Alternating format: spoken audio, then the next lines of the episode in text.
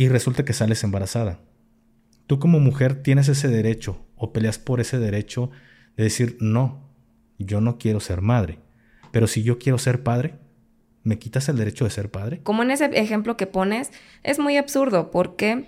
Porque entonces tú y yo debimos haber tenido esa comunicación de saber qué queremos y hacia dónde vamos. Tú viviste una situación así que compas pasó, pasó y, es un ejemplo. Y te digo, él, él pudo haber ido y haberme demandado y haber hecho que yo lo abortara. Pues yo vine a matar. Y si no estás conmigo, yo te voy a matar. Yo pensé que estaba jugando. Yo sí dije, ay, voy loco, me está amenazando. No. Ya cuando me agarra de, de ya cuando me empieza a ahorcar, dije, ya valí madre. Porque obviamente dije, no, ni madre, es que este pendejo va a matar enfrente de mi hijo. ¿Cómo? Empecé a golpearle la cabeza, le empecé a picar los ojos. Te juro que ya hasta llegó un momento en que yo pensé que le había arrancado un testículo. Es más, hay una chava youtuber que cuenta toda la anécdota como vecina. Dice que mis gritos eran desgarradores. Obviamente, yo ya ahí, yo ya sentía que me cargaba el carajo. Yo empecé a gritarles a los vecinos, ayuda, empecé a gritar, ayuda, me están mal. Eh, tengo un bebé, ayúdenme, sáquenlo. Yo ya ahí eh, empecé a perder el conocimiento, me aferraba, yo ya, ya no sabía si le estaba golpeando con fuerza o no. Yo ya estaba, yo ahí ya, sí, ya estaba de, ¿sabes qué? Universo, diosas, Dios. Paro, así, brincaron mi cuerpo se meten, escoltan a este vato y a su familia, a su camioneta y los dejan ir. Hey, ¿qué tal, banda? ¿Cómo se encuentran? Los saludos su compa el Gafi 423 aquí trayéndoles un nuevo episodio de este podcast, La cara oculta de. Por ahí escuchan mi tono, como que ando, ando algo alegre. Este, antes de poner la, la grabación, ahí tuvimos como unas platicas que me empezó a hacer reír. Digo, no, mejor hay que hablar todo esto en el podcast porque esto es bastante entretenido. Y pues bueno, vamos a presentar a la invitada del día de hoy, Andy Ruiz. ¿Cómo te encuentras? Todo de maravilla, todo excelente, con ganas de destruir el mundo en un podcast. Muy bien, porque pues como ya vieron en el título, eh, pues Andy es una mujer que ha sufrido por desgracia violencia intrafamiliar pero aún así, véanla, no le roban la sonrisa y aquí me, está haciendo reír antes de... Y pues bueno, antes de iniciar con el tema, estábamos hablando de, del obsesivo, porque también te veo que ahí estás ahí con el micrófono y... Acomodando todo, ¿no? Nuestros chakras, la luna, el micrófono, la silla, todo. Sí, pues el tema... Ese tema creo que se da a cierta edad, ¿eh? O sea, si hay gente con, con esos team, que mis respetos yo no podría pero sí, sí llega un momento así como de, hasta estoy en, y más en, mi gremio, que soy restaurantera, alineo la mesa, el cubierto, el plato, y estoy volteando a ver las otras mesas a ver si las están atendiendo. Entonces, si no las están atendiendo, yo estoy así como de, eh, compa, acá, te, están pidiendo esto. Pero, eh, ¿siempre ha sido así? Sí, siempre he sido así. Y más digo que cuando te dedicas al tema del servicio, este, literal te haces un servidor y siempre estás viendo la oportunidad de, ofrecer ese servicio, por más que quieras ir calmado, así como de, ay, hoy voy a comer, no, estás pendiente de todo. Que si hay gente esperando en la entrada, que si una mesa no la han recogido, que si tienes a otras personas a tu alrededor que están así como que, eh, mesero, eh. O que si no entienden una cosa, porque me ha pasado así? Porque soy bien chismosa y bien confianzuda. Entonces me ha tocado así que escucho de, ay, es que no entiendo qué es esto. O... Se conectó esta. sí puedo hacerlo, dile a la Siri. este, que se entona de, oye, no entiendo esto, o, voy a pedir este, vino, o este destilado, o esta cheve con esto. Yo sé de, ay, oiga, ¿me permite este, hacerle esta recomendación? Ando de chismosa nada más. La escuché, pero yo no se lo recomiendo. Permítame. Y he llegado también así de, si le late, eh, le paso mis datos y recomiéndeme. Si no, yo le pago la peda. Y hasta ahorita no he pagado ni una sola botella ni una sola cena. Qué chingón. No, porque justamente hablamos de esto de la, de la obsesión y me haces comentario de que en Estados Unidos, porque me dices, pon un negocio de, limpieza y yo, a ver, hablemos de negocios. Sí, o sea, ahorita cuando hablamos de ese tipo de, de conductas, siempre las hablamos de una forma negativa. O sea, México tiene como esa partecita que nos hace falta como en esa cultura psicológica y social donde se pueda, no, no cataloguemos en lo negativo, ¿no? Sino en lo positivo. Entonces, hay un reality y hay un programa, este, que creo que sale en, en cable, Y son personas compulsivas, este, obsesivas con la limpieza y tienen empresas grandes. Ok. Entonces van con gente que es todo lo contrario, que son demasiado dispersas y tienen un, un chiquero o este, las personas, ¿cómo les llaman a esas que los acumuladores? Entonces ellos se dedican a hacer toda esa clase de limpiezas, pero entonces su mentecita trabaja lo positivo, pues. O sea, ellos no ven algo mal en ellos y hacen un bien al final que les deja algo monetario que eso está toda madre. ¿Tú por qué crees que soy sommelier? A mí me dijeron, dedícate a lo que te gusta. Me gusta la peda y me gusta la fiesta y socializar. Y dije, no mames que me pagan por eso. Dije, Por- huevo, por déjalo estudio. peda, ¿no? Porque no, es que yo sí soy muy obsesivo en, en muchas cosas, pero creo que con el tiempo, no recuerdo, sería engañarte en qué momento me volví obsesivo, pero ya lo soy.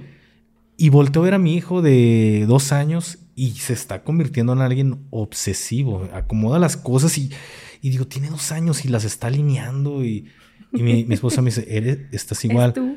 Y yo, le digo a mi esposa, a, a ver si no me abandonas, porque ya cuando esté más grande, temo ser de esos viejitos muy obsesivos, ¿sabes? todo idiático, es, es algo que sí debes de trabajar y, debe- y debemos de trabajar en todo aspecto. Igual tu peca lo tiene porque los niños aprenden, los niños y niñas aprenden por el tema del ejemplo.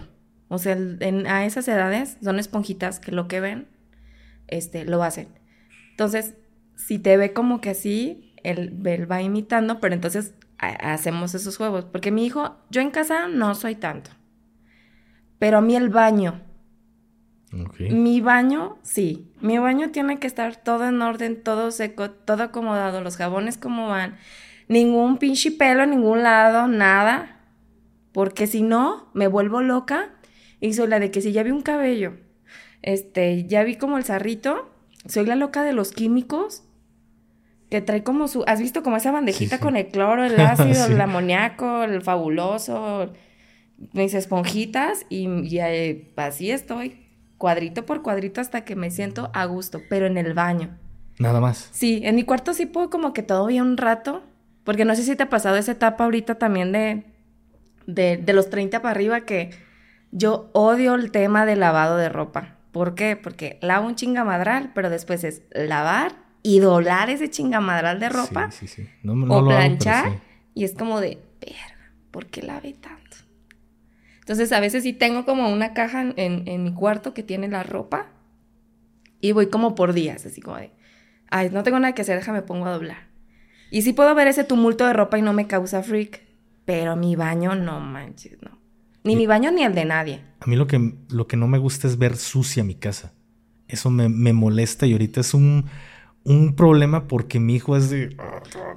Tiene dos años, está aventando todo y me, me causa mucha dificultad porque, pues, como te digo, sí soy muy obsesivo en este tema y creo que el haber estado en el ejército, sí es como que limpieza y veo mi casa y digo, no, y... O de repente ya vi un nuevo graffiti de mi niño que llegó con la crayola y digo, oh, y sí está... Ah, me causa conflicto, pero creo que es por lo mismo de la, de la obsesión que puedo llegar a tener, ¿sabes? Sí, ¿no? Y, y te digo que es totalmente comprendida y te digo, pues sí, no sé, este, tendremos que luego hablarlo con, con psicólogos.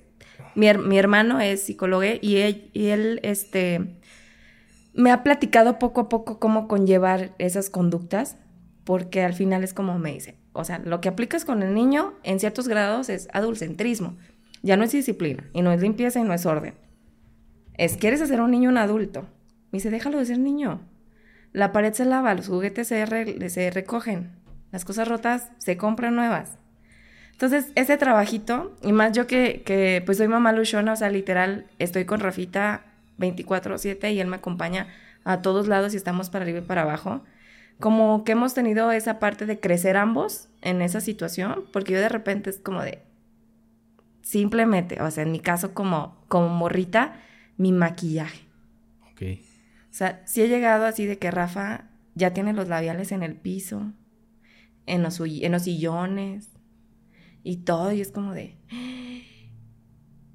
Y ya como que me va a dar el patatús ahí, ya quiero tener una arranca así como de cabrón. Pero es como de, bueno, ¿quién dejó los labiales a la altura del niño? Yo. O sea, aquí, ¿quién es la adulta? ¿Tú? Entonces digo, un labial que me costó tanto, ah, un regaño innecesario y que al rato mi hijo no tenga como la confianza. Dije, pues ni modo, morra, te la pelaste. Si hubieras dejado el labial en un lugar donde el niño no lo hubiera agarrado, no lo agarra. Volvemos después de una, de una pequeña pausa que, que por ahí hicimos. Este, pues mira, sí es cierto.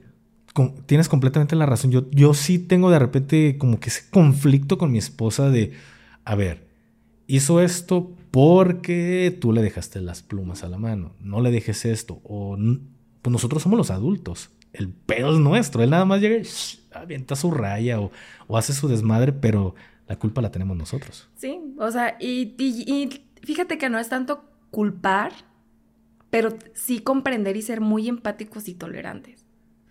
Porque al final, imagínate adaptar un espacio totalmente para un niño, está, está cabrón. Sí.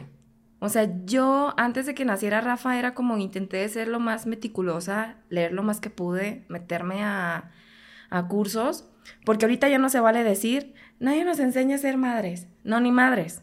Tienes la psicología, la literatura, eh, aprendizajes, eh, grupos de, de madres que estamos desaprendiendo esa cultura para formar gente bien. Y en el sentido de gente bien, gente psicológica, espiritual y emocionalmente sana.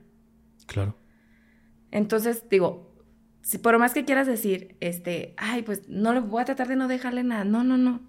Los niños son inteligentes y aparte son esponjitas y necesitan a veces vivir esas cosas y hacerlas porque si no, al rato, al rato son pelonas como yo, tatuadas en la cara, con relaciones tóxicas pero digo, al final son cosas que tienen que vivir, pero si quitarnos el pedo de las obsesiones como adultos está bien cañón. y combatir con ellas es otro pedo. Cosa que la pandemia ahorita, no sé si te fijaste, nos dejó aún más estresados y menos tolerantes. Yo, fíjate que aquí es, ahorita hablas de la pandemia, me gustaría escuchar tu versión. Nunca lo he preguntado, ¿cómo fue vivir la pandemia? ¿Cómo fue el encierro? porque vas a decir, es que la gente siempre me dice, la pandemia, la pandemia. Yo, sí, sí, la pandemia. Pero yo no sentí la pandemia porque en ese momento estaba trabajando de escolta de un, político. Para mí la pandemia Ni existió. no existió, no, no existió el aislamiento. Era como mis actividades normales porque el gobierno continuó con sus actividades. Eso sí, ya no iba el, el mismo personal a trabajar, hacían como que 15 días una parte, para no, haber, no existiera como ese, eh, ¿cómo te puedo decir? Que hubiera muchas personas en, una misma área, en una misma secretaría. Entonces, para los empleados o los trabajadores del ayuntamiento fue como, así lo sintieron, pero para mí no, porque mi jefe todos los días iba a trabajar y todos los días era peda después de, trabajar, entonces yo no sentí ese aislamiento. ¿Cómo fue para ti? No, pues yo tampoco. Como yo me dedico al alcohol, el alcohol tampoco dejó de trabajar. Al contrario, tuvimos un consumo, este, pues muy considerable. O sea, fue el 35% de aumento de venta de destilados mexicanos por el tema de la pandemia. Porque quieras o no, hace rato lo platicábamos, el alcohol desinhibe. Te ayuda a relajarte, hasta cierto punto. Ya después es como pasar a los blackout, que nadie quiere, a pasar ya a un alcoholismo.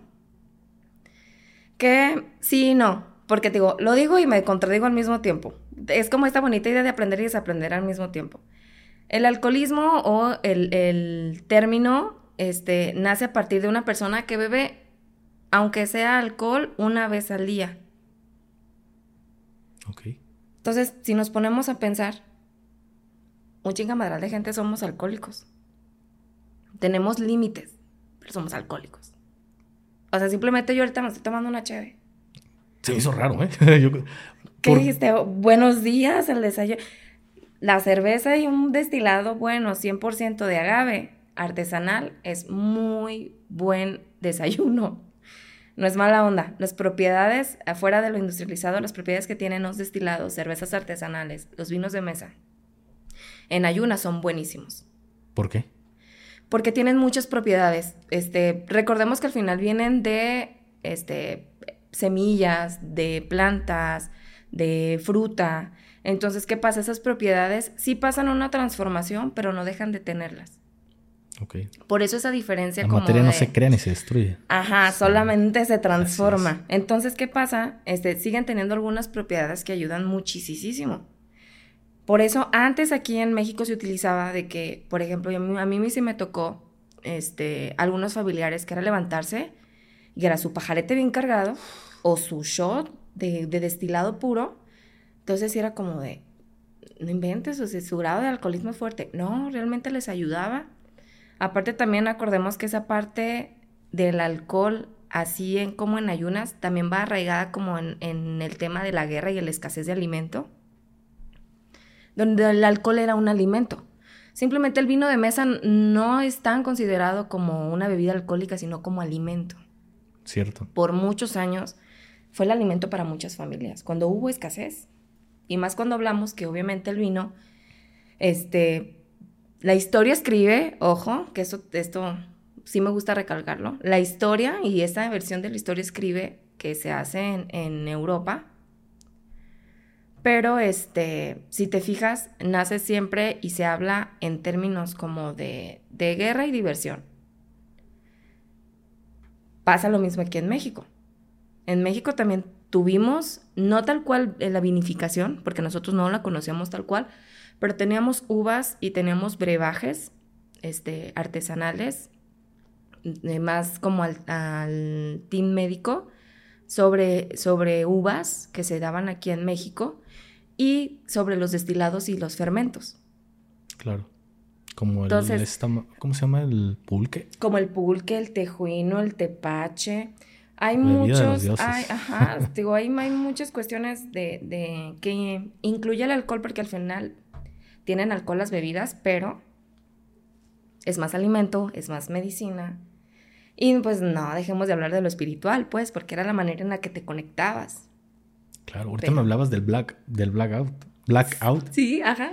Que al contrario de conectar, te desconecta. te ¿no? desconecta. Porque ahorita este, llegaste y normalmente siempre es la misma atención a, a todos mis invitados, a menos de que ya con Adán se me, se me pasa en el podcast de bien mucho, de que como ya se normalizó de que viene cada semana, es como que a veces no le ofrezco ni agua, porque él ya sabe dónde está todo, ¿sí me explico? ¿Dónde agarra? Sí, pero normalmente siempre el invitado, oye, ¿gustas una bebida? Agua, mo- monster, chela.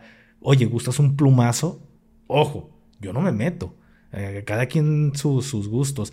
Les ofrezco plumazo porque me ha, me ha tocado muchos invitados que sí son de que un toquecillo. Deja fluyo. Ay, carnal, puedo quemar un toque yo así de la señora de aquí al lado pues ya está grande y quemándole las patas al diablo pues sí es una- un olor que a mí no me molesta porque me gusta el olor, pero yo sé que hay personas que les puede llegar a, a surgir algún descontento y, y normalmente trato de tenerle su plumazo ahí por si quieren darse, ay, tengo un plumazo, ah, dale, dale, dale.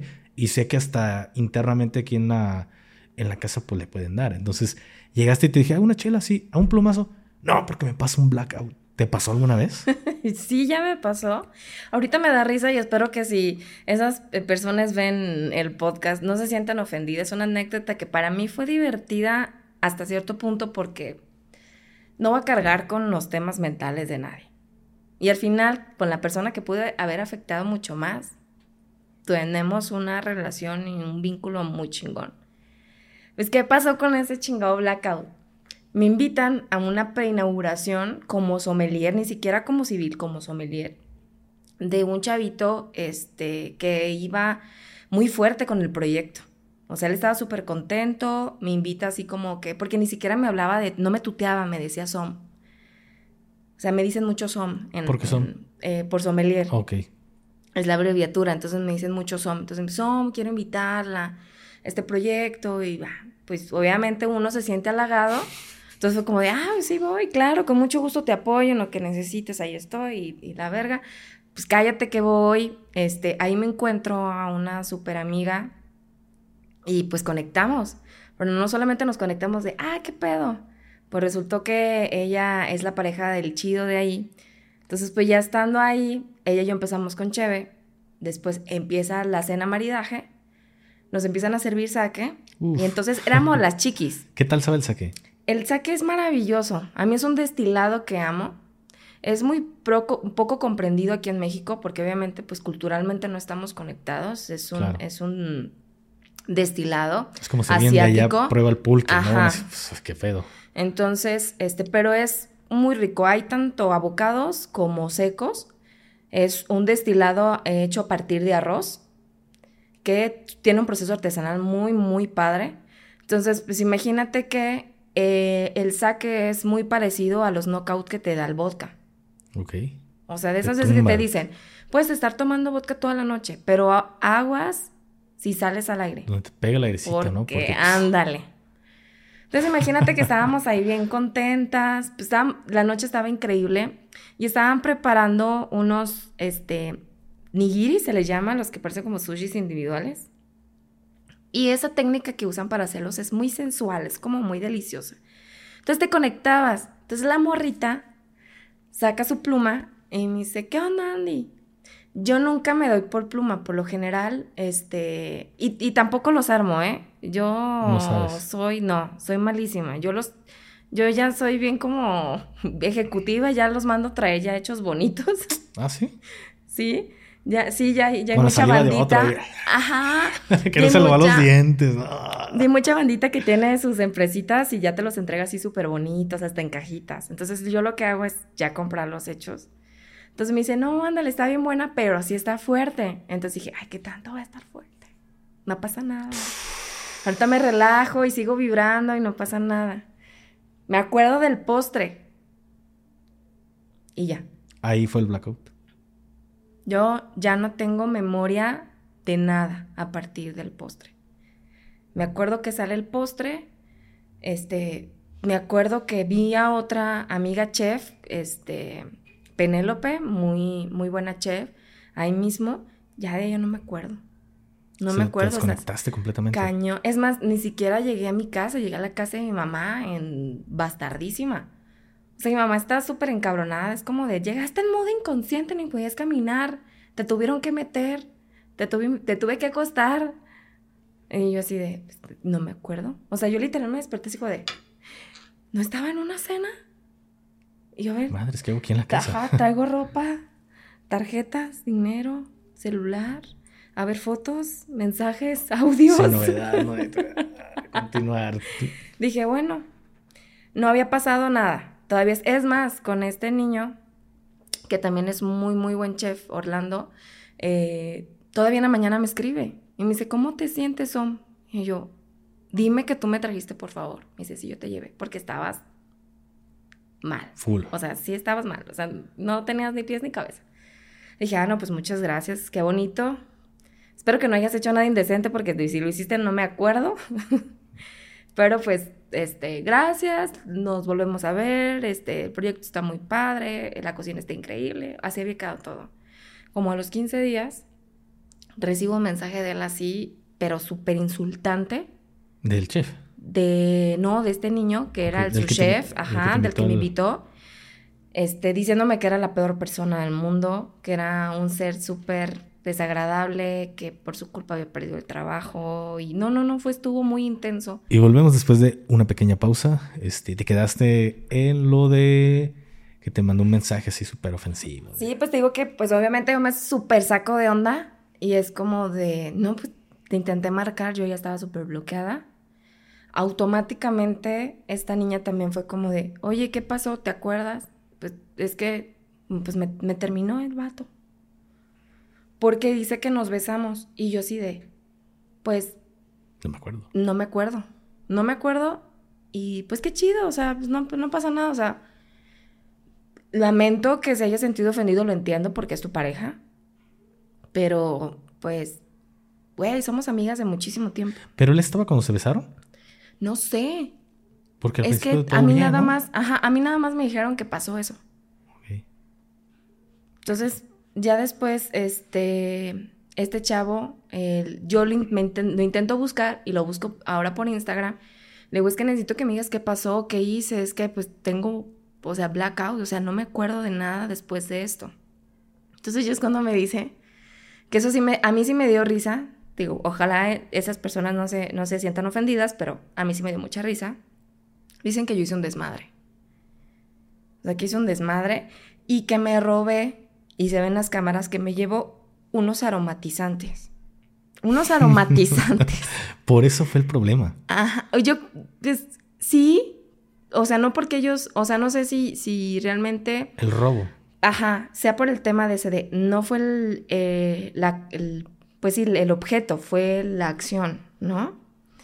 Entonces fue como de, pues dicen que se ven las cámaras que me llevo los aromatizantes, que son unos botecitos, ni siquiera sé, o sea, te digo que cuando este chavo me dice, me platica, me dice, y me vuelve a rayar la madre, y fue como de, a ver, entonces le marco a mi mamá y le digo, oye, ¿puedes buscar unos botecitos así? Me dice, mamá, pues aquí no hay nada. Y yo, a ver, llego, este, busco cercano, así como, porque él dijo que llegamos. Es más, yo le dije, oye, pero pues tú ibas conmigo. O sea, ¿dónde están? Entonces él también me dice, pues yo tampoco vi, pero en las cámaras se ve. Entonces dije, bueno, pues, o sea, obviamente te, te pido perdón porque pues... Y lo pago, dijo Ferras, ¿no? Sí, sí fui lo pagué, fíjate. O sea, no fui tan descarada. Vi mamá, y aparte porque el, policía que estaba a cargo ahí, pues no estaba. Y creo que también le dieron cuello porque pues debió haber estado en, la puerta y no estaba y ajá.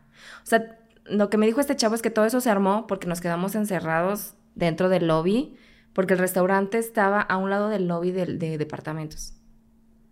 Entonces creo que y siento que fue como un tema muy personal y que a lo mejor también la administración le dije al restaurante que pues, oye, ¿qué onda? O sea, te prestamos un espacio, yo sé que te rentamos, pero tampoco es para que sucedan estas cosas y aparte pues no es como que, ay, es una clienta, mala copa. No, no, no, pues iba con ustedes porque se ven las cámaras que está con uno de tus cocineros. Entonces yo, yo imaginé eso, o sea, todo esto lo estoy imaginando. No sé qué se dialogó, no sé, yo ni siquiera vi los videos ni nada. Este, al final, pues yo perdí la amistad de esta chava. Eh, obviamente el chef que es eh, creo que tiene sociedad ahí, también fue como de eh, que estaba vetada del lugar, o sea, yo no me puedo parar ni de broma ahí.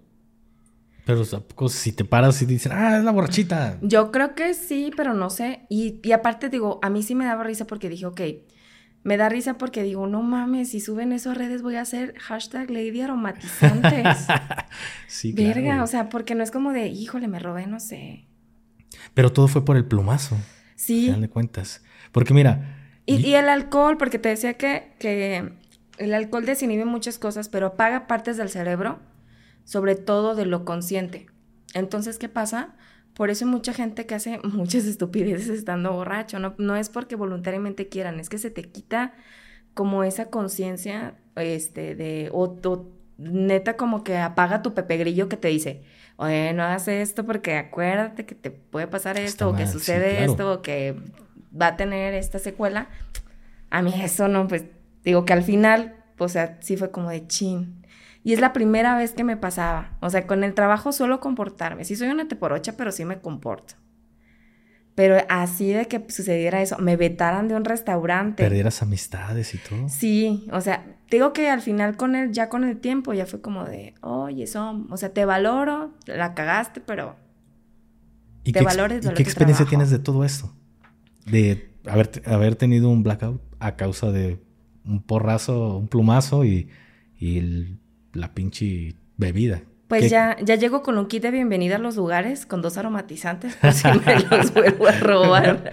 no, pero yo pensé que me ibas a decir otra cosa. Porque mira, yo, yo sí fumaba de cuando era más joven, lo he dicho en otras ocasiones, en podcasts que me han hecho. Me gustaba mucho la hierba pero pues también está como que dentro de ese proceso de aprendizaje de qué hacer y qué no hacer. Y en una ocasión me invitaron a una fiesta, yo tendría como unos 15, 16 años por ahí, y me acuerdo que me estaba trague y trague, pisteé de madres, ya andaba pedo, cuando un compa me dice, güey, ¿quieres un, una fumada de un porro? eh, pues dale, güey. Yo ya andaba pedo, le di. No llegué al blackout, pero sí hubo como que momentos en los que se desconectaba y Recuerdo que una me desconecté, me encontré una amiga de la primaria y me dio gusto y, creo que en ese momento me desconecté y cuando me vuelvo a conectar estaba cotorreando con ella, pero estaba muy cerca de ella. Pero no era ella, eso lo, pero era su amiga y yo confundido que era ella platicando. Ahí como que volvía a la madre.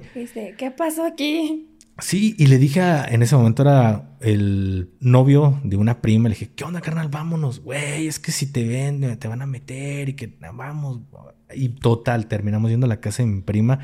ahí me iba a estar esperando mi hermano porque el día siguiente había partido de las Chivas. Entonces, este, cuando llegué, no me acuerdo de nada. Ahí sí fue el blackout completo hasta que me desperté para irme a trabajar. Eran las 6 de la mañana y estaba todo vomitado. Y ya lo que me cuentan que mi hermano me tuvo que estar dando vueltas porque me estaba ahogando. Y, y fue la peor cruda que he tenido en toda mi vida, Andy, al grado de que a raíz de eso yo no tomo alcohol. Me generó como que esa repulsión de acordarme la crudota que me pasó. Y después un compa me dijo, es que cometiste un error. Primero se fuma, después se, bebe. Porque si primero bebes y estás hasta el culo, cuando fumes, es un blackout seguro. Pero hay gente que lo hace también diferente. Hay gente que también para como para bajar la pedota, este, se fuman. ¿Qué pasa con las crudas? Ahí te va. Y ahí les va, super tip. La cruda no es más que una deshidratación extrema del cuerpo. Ahí va la otra. Hay que saber diferenciar entre una cruda y una intoxicación, que es totalmente diferente. ¿Qué pasa? Desgraciadamente en el mundo de, los, de los destilados o de muchas otras bebidas, pues existe la corrupción, existen otras mamás. Entonces a veces solemos este, consumir alcoholes alterados que tienen eh, metales muy pesados o, mal hechos. Entonces, ¿qué pasa? Tu cuerpo se intoxica y estás intoxicado. O sea, literal, es una intoxicación porque tienes metales en la sangre que tu cuerpo necesita sacar y no los puede sacar tan fácil. Y es cuando te pega que te sientes de chin.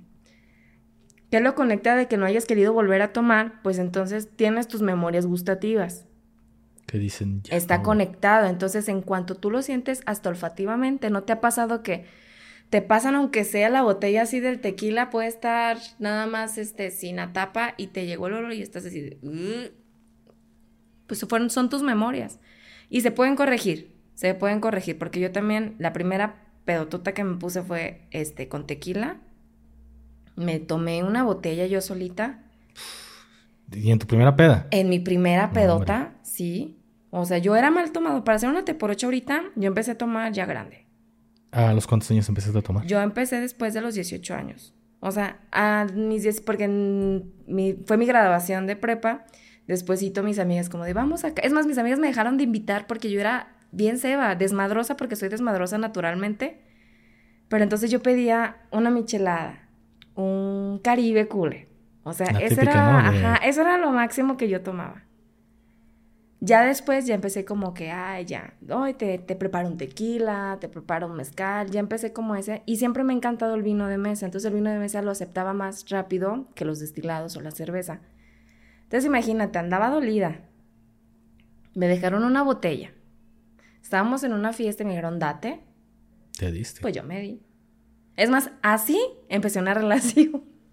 Y ahorita que hablas, hablas de relaciones a raíz del alcohol empezaste una relación a raíz de, una pisteada.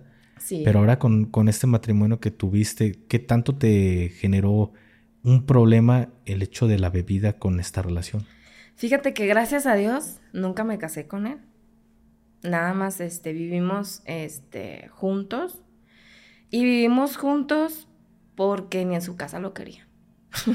¿Vivía en tu casa? Vivía en mi departamento porque pues su mamá tiene muchos conflictos conmigo. Entonces su mamá lo corre y se va conmigo. ¿Cuántos años tenían en ese o tenías tú en ese momento? Pues fue hace poco. O sea, realmente este, esa relación fue de, de poco tiempo, de un año. Y él se va a vivir conmigo como a los ocho meses de nuestra relación. Ok. O sea, súper express. Es más, este, una cosa que habíamos hablado y por la cual yo detecté ciertos comportamientos de él fue porque yo nunca he hecho mi vida casada con alguien y más ahorita porque tengo a mi hijo. Y a mí eso me crea big. No, gracias a Dios no. Entonces, yo siempre le dije, o sea, te doy hospedaje. En cuanto puedas, búscate un espacio, vive solo, madura, haz tu vida. No va a dejar de ser tu pareja pero esta es mi casa y la casa de mi hijo. ¿Por qué? Porque justamente lo mismo, yo no sé cuánto pueda durar esto y no voy a estar involucrando gente con mi hijo. Aparte, lo que te decía, es mi espacio. Es mi cuarto, es mi baño, es mi refri, es mi comida, es mi sala. Sí, sí, Entonces, como ya, ya como que llegar a alguien a invadir fue como de, a la, a la verga, no manches, ya vete. No es lo mismo que empiezas una relación que a lo mejor te casas y te sacan con tus papás y eh, aprendes a vivir una relación en pareja y haber conocido las mieles de vivir sola. Sí, sí, no, yo ya tenía este mucho tiempo viviendo sola, este mi embarazo fue cuando me, me mudo con mi mamá para que me cuidara. Me nace mi hijo, cuando se da la oportunidad me vuelvo a ir entonces llega él a mi vida porque mi hijo yo lo, tuve estando soltera. Es más, la historia de cómo nace Rafa también está bien cagada. Yo nunca quise tener una pareja ni nada. Se da la oportunidad, salgo embarazada. Ya vivía sola, ya tenía mi carrera terminada, ya estaba con especialidad. Yo estaba feliz. O sea, literal, este, yo ya nada más estaba en los trámites de titulación y yo ya, ya estaba en mi este, tercer mes de embarazo. Entonces yo decido ser madre soltera y pues vivo mi maternidad toda madre. ¿Solo buscaste quién, quién te embarazara? Pero no, o, valió madre la relación. Ahí cómo está el tema. No, no, ahí se dio. O sea, se dio porque es más, fue con una persona que en ese momento fue muy, muy buen amigo. Este, obviamente, ya cuando llegas a esos términos de, oye, pues, ¿sabes qué? Porque te digo que se dio bien cagado. Una, andábamos hasta el culo también hasta el culo nos pusimos. Y ni siquiera pudimos tener como la acción completa. ¿Sí sabes? Estábamos muy pedos. Entonces, se dio. Había cuidados, había preservativos. ¿Se dio? Se dio. Cuando yo me entero que estoy embarazada es porque yo tengo un problema, tengo una cardiopatía, entonces yo me empecé a poner mal. Entonces empezaron a, fíjate todo lo que sobrevive, mi hijo en mi, en mi interior antibióticos, inyecciones, medicamentos, los medicamentos del corazón, todo porque no sabían qué tenía. Hasta que llegó un médico y me dice, tú vas a estar embarazada.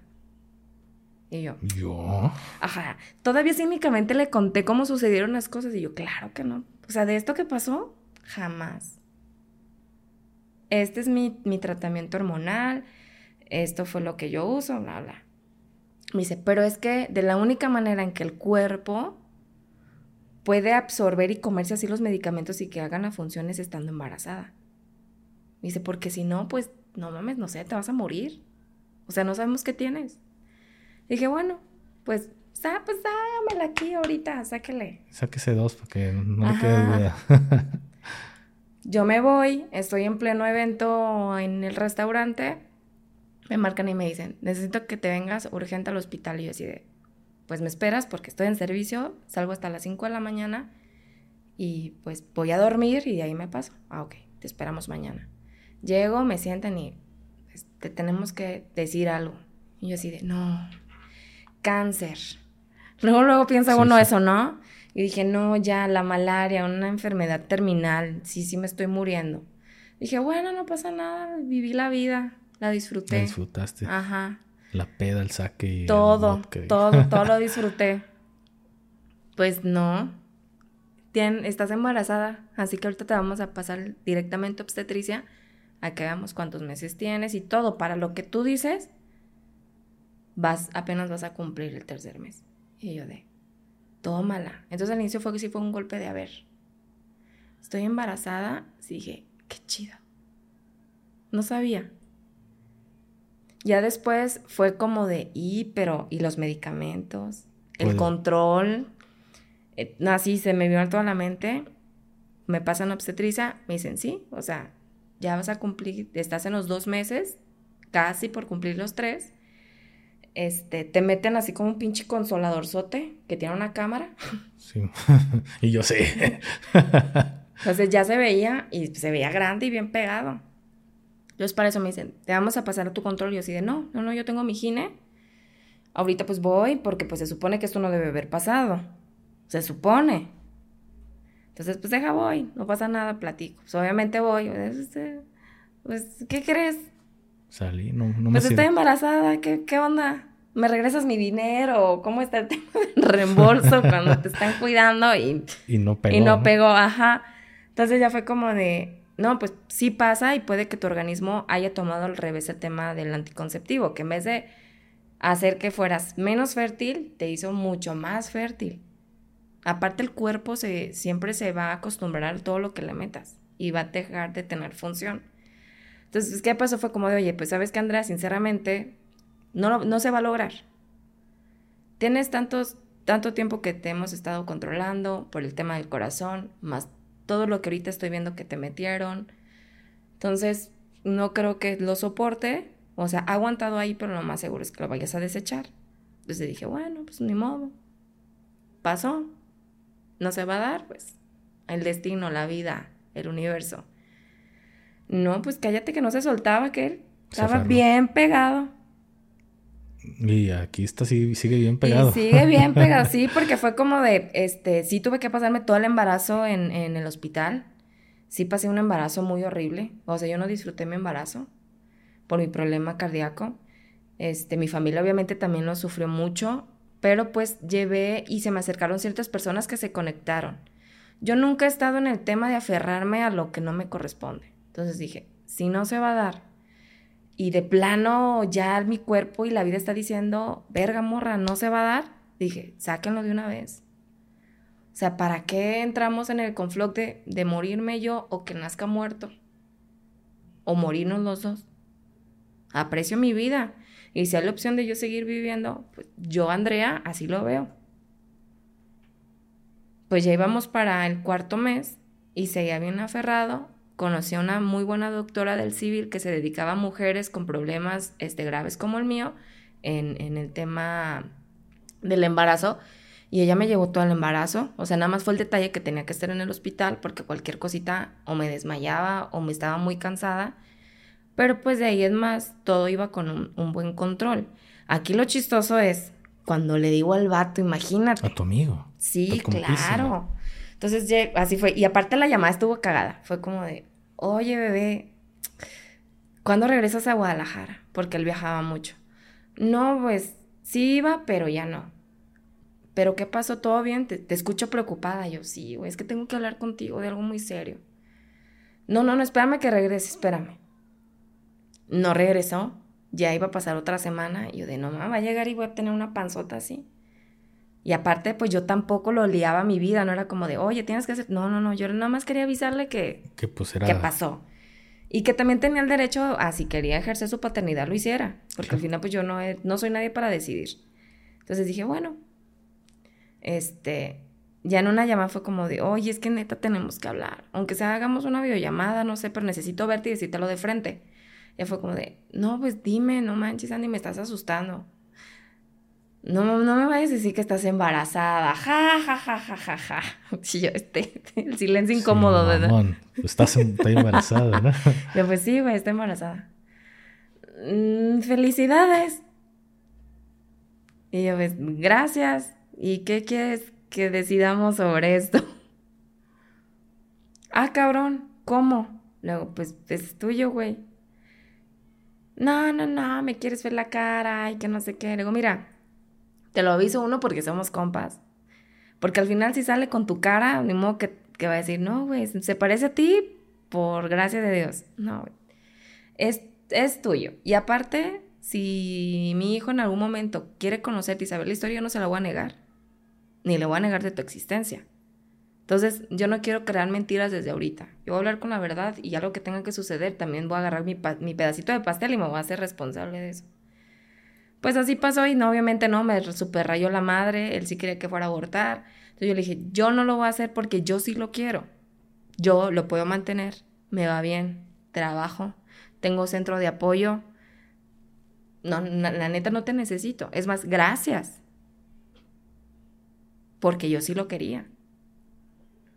Espero que no salga con tu nariz, que por andar de hocicona ¿Salió? salió con la nariz. Le pero le yo no te necesito nada más que ahorita me digas que lleguemos a ese acuerdo y que neta me mandas un escrito para pasarlo y si quieres hablamos entre nuestros abogados porque yo tenía un amigo asesorándome. Este, y ya, se firma ese acuerdo y tú ni estorbas, ni estás, ni exiges, ni nada. Nada más que te digo, yo no, son, hay decisiones que nosotros tampoco podemos tomar. Que fue como de, sí, Rafa, te quiere conocer, te va a conocer. Aunque tú digas que no, y aunque yo diga que no, esa es decisión de él. Y tampoco te voy a quitar a ti eso de que, no, nunca estuviste, no, no, no. Nada más sí te voy a decir, porque sí soy mamona en eso. Cuando quieras regresar y querer hacer tu desmadre, sentémonos, platiquemos, platicamos con Rafa a ver si está de acuerdo con todo eso y te voy a cobrar todos los años que no estuviste. Porque tampoco es como de, ay, pues ya vengo acá todo ruquelio. Y ya quiero. Ajá, ahora y, sí. ajá, y ahora sí ya porque sé que ya me voy a morir. No, no, no, aquí no, eso no, porque tampoco es un juego. No, a mí no me interesa y por mí muérete tú y que se muere el mocoso. Y De ser bien compa, Ajá, de ser muy amigos. Fue de, pues, adelante. Luego, yo no, no tengo ni, ni siquiera el interés, güey, porque ni me gustas. O sea, no, güey, se dio y ya. O sea, ya, ya pasó. O sea, te estoy, al contrario, te estoy solucionando la vida. Lo que muchos hombres quisieran escuchar. Este, mm, no te necesito, gracias. ¿Y qué pasó Y, después? Pues hasta ahorita ni se ha acercado. Es más como, no sé si es, es como miedo o como que incertidumbre que vaya a llegar y decir, oye, ¿me das pensión? Porque él también es familiar. Entonces, si está cercano a mí, se esconde. Sí, te has dado cuenta que. Claro, porque es obvio. O sea, de repente ves a una persona al lado y se esconde. Es como de, Así de. Se gacha, ¿no? ah, así como de, ¿qué, ¿qué onda? ¿Qué pasó? O sea, sí lo he notado. Digo, esa es la historia, o sea, digo, esa es la historia de Rafa. ¿Y Rafa te ha pedido alguna vez el, La explicación, la explicación de no, porque llevo justamente ese tema de crianza donde yo a Rafa siempre le he hablado con la verdad, en vocabulario de infante, pero siempre con la verdad. Él sabe que no tiene papá, él sabe que siempre hemos sido él y yo. Este, que aquí también entramos a otro tema como de debate, como de no tiene nada que ver una figura paterna a una figura masculina en la vida de los infantes, más cuando se habla del tema de los hombres, porque sí me han llegado los comentarios de es que vas, va a crecer traumado porque no tiene una figura paterna. Ah, cabrón. ¿Dónde dice? No, no. no. Si lo dicen por el hecho de que no tengo una figura masculina, sí la tiene. Vive rodeado de vatos. Tengo tres hermanos. Tengo un chingo de amigos. La bolita más cercana son tres hombres, que son mis mejores amigos. Y Rafa se da a querer muchísimo. O sea, Rafa tiene gente, de- en hablando de temas más de hombres, que, que lo quieren mucho. Entonces, figuras masculinas las hay? las hay. Y de donde él pueda aprender y preguntar también. Porque yo he tenido que aprender, ¿eh? La primera vez que dije, ¿cómo le voy a hablar del pene si yo no tengo? No, pues a leer. Porque me va a llegar con esas preguntas Claro. y yo qué le voy a responder. Sí, yo te entiendo ahorita. ¿Cuánto tiene Rafa? Cinco. Cinco. Mi hija tiene diez. Y me llega con preguntas que. Ahorita te contesto, así como que, espérame, ahorita te. Y a ver, documentarse, porque tengo que saber cómo contestar a sus, a sus preguntas. Entonces, para allá vas, ¿eh? Sí. Sí va a pasar. Y, y, o sea, y si ha llegado a preguntar cositas como curiosas, este... Ahorita estamos en ese despegue, pues, porque ya a partir de los ¿Te siete otra- años... otra bebida? Ándale, pásame otra chévere. Pero, oye, nos perdimos un poco porque todo iba entonando en aquel... En aquel ser nefasto. Sí, sí, sí. De hecho, para allá vamos. Yo, yo no lo pierdo, pero sí me gusta conocer como que esos pequeños detalles. Por ejemplo, el, el Ah, pues saludcita. salud, salud. Pues justamente nace esta historia, ahorita que yo lo retomé, porque soy bien dispersa, ¿eh? Si a mí no me vas, yo me voy acá. Por todos lados, ¿no? sí. Porque entonces, pues sí, yo no hacía a nadie viviendo conmigo. me dio... Ay, Hasta me cayó ya todo el monster, ¿eh? Perdón, perdón. Te emocionaste. Por estar bajando la balaclava. Este, yo no veo realmente en esa cuestión de pareja que tengan que estar involucradas necesariamente con mi hijo. Es mi hijo y mi maternidad independiente a mi relación de pareja. Sí puede haber y crearse vínculos, obviamente, porque si en algún momento me llego a juntar con alguien, va a haber un vínculo. Claro, es como que todo el proceso, y ya cuando tú elegiste a la persona indicada, es como, bueno, ahora sí ya la, ya le puedo presentar a mi amigo, que ya se vaya empezando a, a involucrar, ¿cierto? a, fam- a familiarizar, así es. Entonces yo siempre lo he visto y lo he querido ver así. Entonces cuando llega este tipo, seguíamos siendo pareja y era como de, pues es que ¿cómo lo corro? O sea, porque Para ese entonces yo estaba firmando el tema del, del departamento y me lo estaban arreglando. Y se metió un reto a casa de mi mamá. Él. Él, cosas sabias, así que les digo, si háganle caso a sus mamás cuando les dicen, él no. Porque ahí sí mi mamá le supera a ti, no. Mi mamá jamás me había, me había renegado de ninguna relación. Al contrario, y esto me gusta recalcarlo, yo jamás tuve una relación fea. Jamás. Hasta ahorita me hablo con todos mis ex, que son hombres maravillosos, que obviamente pues terminamos por las diferencias, pero siempre fueron relaciones muy bonitas que aprendí demasiado de muchísimos años, que estuvieron muy chingonas, que me enseñaron lo más bonito del amor y también lo más bonito de cómo aprender cómo a, conllevar una relación entre, entre pareja. Siempre todas mis relaciones fueron súper bonitas. Hasta esta que Hasta esta. Y medio te lo platiqué cuando estábamos como previendo por dónde llegarle a este tema si, si lo conocieras, tendría dos partes. O te cae muy bien o te cae muy mal. ¿Por qué? Porque él es una persona narcisista.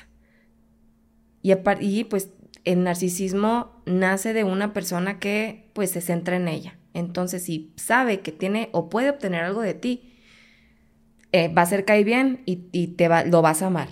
Si no tiene nada que obtener de ti, te va a mandar por un tubo. Claro. Entonces, cuando yo lo conozco, todavía le puse mil trabas, porque digo, yo estaba súper feliz soltera y con mi maternidad toda madre. Entonces, le puse trabas y entonces él ya empezaba ahí a hacer su juego este, psicológico, entonces de ver bien cómo hablaba, lo que hablaba, lo que decía y pues obviamente me la cantó súper bonito. Imagínate qué tan bonito me la cantó que me dijo, soy independiente, gano súper bien, este es mi carro, esta es mi vida, yo quiero una mujer como tú que me enseñe a ser mejor hombre. Me encanta el tema, no estoy como de acuerdo al movimiento feminista, pero si me lo explicas, te apoyo. O sea, todo así que dije, fuck, o sea, el paquete del hombre perfecto, qué chingón, qué suerte, a lo mejor ya me tocaba. Todo eso, cuando él se muda conmigo, desapareció. ¿Y lo fue haciendo progresivamente o fue de, un golpe de... Empezó progresivo, pero no lo había visto porque entonces yo estaba en el proceso ya del enamoramiento. Porque yo ya después, o sea, ahorita conecto cosas que digo, híjole, qué Ahí estaban las alertas. Sí, había cositas mínimas. Tan mínimas como decirte de, oye, ¿me prestas tu tarjeta? O paga esta y yo pago la otra. Así, así de tan, tan chiquitas de, ay, no, no vayas con tus amigos porque, y había planeado una super cita para ti, para mí. Que eso no era verdad. Y ya nada lo planeaba. Ajá, o sea, lo, él no, lo, que, lo que ya estaba entonando ahí era su, su tema posesivo, su celo, su inseguridad, el tema de nada más te quiero para mí. Y pues sí, o sea, lo logró al tema de que te digo que pues yo estaba endiosada, yo decía, ah, ya me voy a quedar con el vato. Imagínate porque todavía le perdoné algo que lo comprendí en su momento, que fue que negara a sus hijos, porque el cabrón tiene hijos por donde él como se fue como pinche alacrán, donde picó dio. Tiene un chingo de hijos que yo supe hasta después. Y supe porque una de sus tías muy pedota me lo dijo. Yo no sabía que tenía ¿Y cuánto puede ser un chingo para ti? Pues que yo conozca, que él reconoce tiene cuatro hijos. Sí, ya. Pero las tías dicen que tiene más. Y me lo dijo borracha la tía. Sí me dijo, oye, no te dijo de la hija y no. Y yo me di cuenta del primer hijo porque, este, él ya después en una cita así me lo contó, pero porque la mamá me lo dijo. Porque hasta para eso debió haber visto alertas. Todas mis ex suegras son un amor de mujeres. Mujeres súper trabajadoras, súper chingonas, súper lindas. Siempre fueron tolerantes y empáticas conmigo. Eh, no, no, no, mis suegras, yo tenía el concepto de suegra como algo súper bonito, como la segunda mamá. Cuando llego con la mamá de este tipo, híjole. No, no, ahí, sí me di de topes. ¿Por qué? ¿Cuál fue el, cambio que tú sentiste de, una suegra a, otra? Una, eh, como ese amor y odio que le tenía a este niño. O sea, sobreprotegía y amaba a, a este tipo y este, lo odiaba al mismo tiempo. Tenían una relación horrible. Espanto, enfermiza, o sea, horrible. A mí no me latía. Y aparte, ¿has visto, alguna vez has visto de todos Los Ángeles? Mm, muy. No te puedo decir sí porque pedacitos de repente. Ajá, no que la vieras la, serie, ¿no? Como que distingues a los. Haz de cuenta que el tipo es albertano y la señora es la mamá. Así es, señor. Así. Y es más, justamente ese mismo team yo me di después porque son, son así, o sea, de, de, Es que no quiero decir esa palabra porque es muy despectiva y no entra, pero pues la gente se va a sentir identificada, que es como, son nacos. Él no sabía ni hablar bien, ni escribir bien. Yo iba porque a lo mejor, y no lo quise criticar porque dije, bueno, es su cultura, pues, y sí, y algo que les, le valoré yo en, en ese momento fue como, de, ah, es que salió del barrio, hacer algo que ahorita hace chingón. Entonces, pues no, cállate. Tengo que, ya cuando se fue a vivir conmigo fue de, me di de topes. Cuando llegó a enfrentamientos con, con su mamá, de que pues ya era como de que ella me insultaba a mí, obviamente nunca de frente porque no es una persona con valores. Este, él era, él o las vecinas o amistades de él me decían, ¿sabes qué, Andy? Ya ni vayas, la señora habla pestes, pestes de ti cuando yo le enfrento, sí fue como de, no, es que tú y mantenida y qué mala persona. Ah, porque pues aparte ella estaba súper en contra persona, cerrada con la comunidad. Y yo siempre he sido muy abierta con mi bisexualidad, entonces pues ahí la señora se entera y, uff, no. ¿Tú eres bisexual? Sí. Entonces fue un tema de, no, no, no, ve con qué basura te metiste y... Que digo, ahorita conectamos con otra cosa que hizo este tipo entonces yo ahí ya tenía como, como alertas, pero no las, no las tomaba porque entonces él iba con un paso adelante. ¿Qué pasa cuando ya era como dije, ¿sabes qué? No me gusta la relación con tu mamá, no me gusta la relación con tu familia. Entonces, híjole, va a ser muy complicado. Tienes que ser muy abierto de mente como para emanciparte y decir, familia ya, relación acá. Entonces, este, no al contrario, pues en ese rato sí le dijo, ¿sabes qué, mamá? de, de ti a ella, le escojo a ella, porque ella es mi pareja. yo dije, ah, mm, ok. Vato, felicidades. Entonces, pues ya pasó todo lo contrario cuando se va a vivir conmigo. Cuando se va a vivir conmigo, sacó lo peor de él. Una, porque la señora me hizo ver que el dinero que él tenía, que la camioneta y que todo era de la señora. No era de él. No era de él. Y ya después yo era como de, a ver, pues sí, o sea, sí pone a veces dinero, pero la que paga todos los gastos de las salidas fuertes y la gasolina soy yo. Entonces ya fue como de, ah, cabrón. ¿A qué se dedicaba o se dedica él? Él, él cuando empezamos, según él era independiente. Como a los dos meses, tres meses de nuestra relación, empezó a trabajar de chofer repartidor de, ¿de puedo decir marcas así libremente? De Danone. Él empieza ahí. Él me dice y me habla maravillas de su trabajo. Obviamente él me dijo que iba a tener un super sueldo, que les iba muy bien a pesar de que eran choferes nada más. Yo se lo creí. Ya después, obviamente, ya cuando vi nómina fue como de... O sea, no ganas chido, pero tampoco ganas como para que no apoyes en nada. Digo que él ya estando en mi casa, se convirtió en otra persona. Intolerante, grosero, súper machista, tenido, mantenido, grosero, posesivo. O sea, ya era tenerlo ahí molesta, incómoda. Y lo terminé un chingo de veces y pendejamente lo dejé ahí porque entonces yo le decía, ¿sabes qué? Identifico ya esto en la relación y ya no me late, ya no estoy feliz, ya no estoy contenta, ya te pido que te vayas, que muchas gracias pues esa misma tarde o esa misma noche o el día siguiente hacía cosas maravillosas que entonces a mí me hacían borrar mi cassette. Porque con Rafa, por ejemplo, él sí fue muy ejemplar. Hacia él sí lo fue. Hacia él sí lo fue. O sea, con él fue muy respetuoso, muy responsable, siempre cuidó ese límite así como de, este, soy la pareja de tu mamá, pero pues tenme confianza. Nunca, o sea, porque yo a pesar de todo nunca los dejé como en una situación que pusiera o exponiera a Rafa. Y pues no, con él todo estuvo increíble. Entonces, como en ese sentido él sentía que me controlaba, pues de ahí se agarró. Pero te digo, o sea, no, no tardamos ni tres meses y yo ya lo corría a diario. Diario. Pero todos los días te convencía, todos los días hacía algo bueno. Después, una semana se la aventaba de hacer cosas increíbles. Literal de que, de no hacer nada y de ser un, parásito, se levantaba, me hacía desayunar, ah, vestía al niño, eh, ponía, la, ponía la lavadora, planchaba mi uniforme, así. O sea, se ganaba nuevamente mi confianza, dejaba que se me pasara el coraje. Llegábamos a las pláticas de, no, sí, voy a buscar ayuda, vas a ver. Quiero, quiero lo mejor para nosotros, yo sí quiero estar con, yo me veo toda la vida contigo, así. Pues entonces, ¿qué pasó este, cuando yo ya de plano, psicológicamente, porque aparte yo lo hablaba mucho con mi terapeuta, ya fue cuando mi terapeuta me dice, ¿sabes qué, Andy? Esto ya me huele a narcisismo. No se puede estar un día súper mal y una semana muy bien. Y si te fijas, todas estas partes que tiene él van siempre a su beneficio. Tú tienes un pequeño beneficio emocional, pero de, la más, de lo demás tú no tienes nada.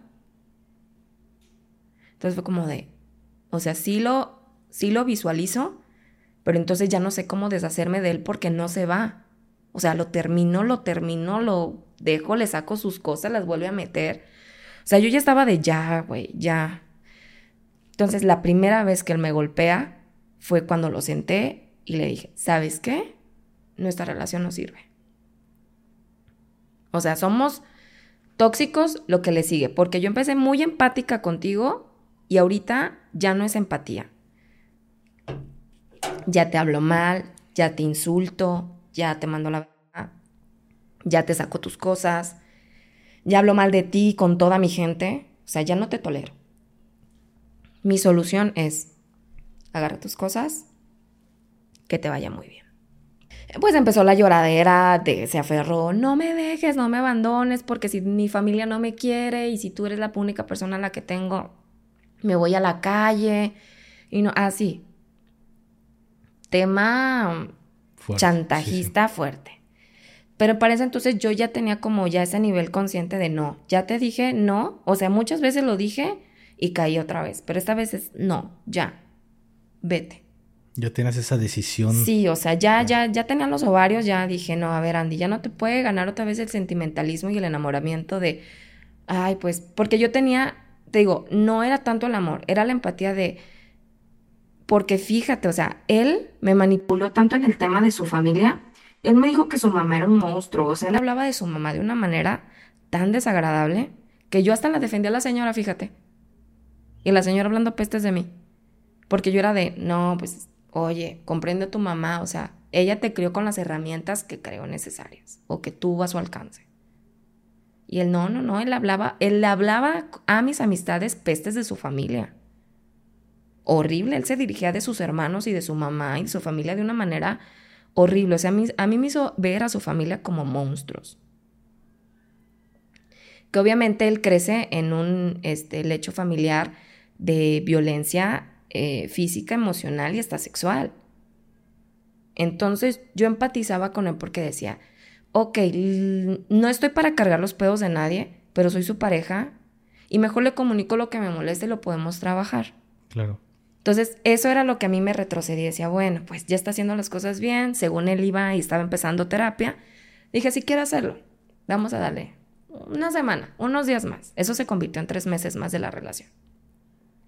Digo que cuando ya estábamos ahí, que le estaba llorando y todo, digo, no, ¿sabes qué? Ya vete. Fue de, pues, sácame. Esta es mi casa. ¿Cómo? Así, entonces dije, no, este sí está loco. Dije, ¿qué te pasa? ¿Cuál tu casa? Entonces ahí me puse mucho más agresiva. Verbalmente fue como de, güey, no pagas nada. No pagas la renta, no pagas los servicios, te tengo que ayudar para el desayuno, para el camión, porque yo no sé qué le haces a tu sueldo. Aparte, tuve que dejar de comprar despensa, porque si no, tú llegabas aquí comías como rey. Y de, de, de ti hacia acá no hay nada. Así que aquí nada es tuyo, nada te pertenece. No, pues sácame y no me voy. Entonces, pues ya fue cuando yo ya me puse este, físicamente agresiva. Le dije, ah, pues sabes qué, yo no tengo tema en sacarte, ¿eh? Yo no te tengo miedo. Y a mí tus palabras a mí me dan igual. Nahuacabrones más grandes me he topado. Y le voy a seguir topando. ¿Quieres que te saque? Te saco. Entonces, yo lo agarro de los pectorales, lo aviento hacia la puerta y él ya es cuando remete contra mí y mete así un, como no sé si quiso pegarme una cachetada, pero me pega en los brazos. Entonces fue un manotazo en los brazos, pero fuerte. Entonces le dije, uy, no. Si pensaste que yo me iba a doblegar por el tema de la violencia, estás muy equivocado. Por eso la persona más perrucha. Y si quieres que le entremos a los chingazos de ver quién puede más, ni modo, le topo hasta donde le tope, pero te vas de mi casa. Entonces ahí empezó. Y empezamos a aventarnos, a empujarnos. No, no, fue toda una pelea. Y en eso, este, no hay cosa que no sé por qué, eso la verdad no, no tengo ni idea, ni lo he investigado, porque a muchos hombres el hecho de las cachetadas les lastima el ego. Dale un puñetazo, muérdelo, firelea, ¿cómo se pega con el filero? Este, dale un balazo, dale una cachetada a un hombre y se prende, como si le hubieras hecho lo más grave del mundo. Entonces agarré vuelo y tómala, le pegué un cachetadón, lo saco de onda, lo aviento, agarro mi teléfono y le marco a mi familia. Oigan, ¿saben qué? Este vato me está golpeando. Entonces pongo el altavoz, mi hermana sigue hablando, diciendo que ya van para allá, que van con mis hermanos, que van todos pues este güey ya sí agarra sus cosas y se va. Fue la, solución. Sí, no, y aparte, deja de eso. Iba hablando por teléfono él saliéndose del depa y empieza a decir, no, ya, alguien venga por mí porque Andrea me está golpeando. Y yo, sí, diles que yo te golpeo, no le hace. Pero yo me abrió la rodilla, este, tuve un esguince, este, lumbar, estaba llena de moretes de los brazos. O sea, sí me fue mal dentro de lo peor. Entonces ahí yo no quise dejar las cosas. ¿Por qué? Porque entonces identificaba una, que el vato dentro de, volviendo que es, que es una persona narcisista, ellos no, aman, ellos se aman a ellos mismos. Entonces, él no me amaba, él no veía por mí, él no veía por nada. Entonces, ahí, ya cuando fue una agresión física, entonces yo entendía que podía pasar a más porque obviamente él necesitaba asegurarse él, no yo. Entonces dije, no, mejor voy, pongo denuncia, me acerco al Centro de Justicia para la Mujer, este, me, me asesoran, pongo una denuncia y pongo una orden penal. ¿Para qué? Para que tuviera una orden de restricción y para que nos fuéramos a juicio. ¿Por qué? Porque es de la única manera en que él ya no se me iba a poder acercar. Disque. Según la ley. Te estoy hablando que esto pasa en diciembre del otro año. Cercano, una semana antes de Navidad. Pasan meses y yo empiezo a tener contacto con él. Él me debe mucho dinero. Mucho. Ahí yo me apendejé bien cabrón. Me debe muchísimo dinero. Entonces, eh, se llegó a un acuerdo para yo no poner una demanda ahora por, por el tema monetario. Entonces queda de darme mil pesos a la semana, que tampoco sucedió. Eh, pero entonces él buscaba ya esas formas para acercarse a mí. Que se acercaba de una manera, pues, entre comillas, segura, porque te digo que la policía, cuando ya estás en, el sistema, existe una policía que se llama la UABI, que se encarga de la violencia de género y, e intrafamiliar. Entonces, este, pues cada que él me tenía que ver o entregar dinero, tenía que ser o en el, en el centro de justicia o transferencia o con una patrulla cercana. Así había sido todo. Si yo lo veía a él, la policía estaba enterada. Entonces, pues yo me sentía como, como sea más, más segura. Pasa el tiempo, ya estamos en marzo, a finales de marzo, este, nos encontramos porque él todavía tenía cosas en mi, en mi departamento, porque me dice que ya se va, que se va del país que se iba a ir a Canadá con sus primos, que porque aquí nadie lo quería, que porque según yo era el amor de su vida y si yo no lo quería no lo aceptaba y no lo perdonaba, él no podía, que su mamá tampoco lo iba a aceptar. O sea, me llegó con ese tema. Entonces, mi error, no sé si pueda decir error, si fue decirle, sí, güey, mejor vete, nadie te quiere. Tú se lo dijiste en ese Yo momento. se lo dije en ese momento. ¿Y cuál fue su reacción? Pues si me dijo, eres una culera, ¿ves? Por eso te pegué, porque eres un ojete conmigo, siempre me trataste así. Yo, sí, sí, yo soy la mala. Y si soy la mala, yo no sé para qué te aferras y, y me estás diciendo esto. Agarra tus cosas, yo ya le avisé a la patrulla y sabes que no van a tardar en llegar, así que pues te voy a pedir que te vayas. Para eso, yo ya estaba cenando con vino, que te estaba platicando cuando llegué. Entonces, este, él me dice, una última copa se sirve vino y me sigue diciendo mientras yo guardo sus cosas. Sigue él ahí, este, haciéndose pendejo. Yo, este, pues duermo a Rafa, puse una lavadora. Entonces ya llegó al tema de yo ya tranquila para obviamente no alterar nada. Oye, ¿sabes qué? Pues sí, vete, te deseo lo mejor, que te vaya muy bien. La denuncia va a seguir y te van a mandar llamar y vas a tener que venir. Eso sí te digo. Yo la denuncia no la voy a quitar aunque te vayas. O sea, a mí nada me asegura que no regreses y pase algo. No, no, no, yo lo respeto y sigue y yo también voy firme y voy el día del juicio y que la chingada, que no sé qué.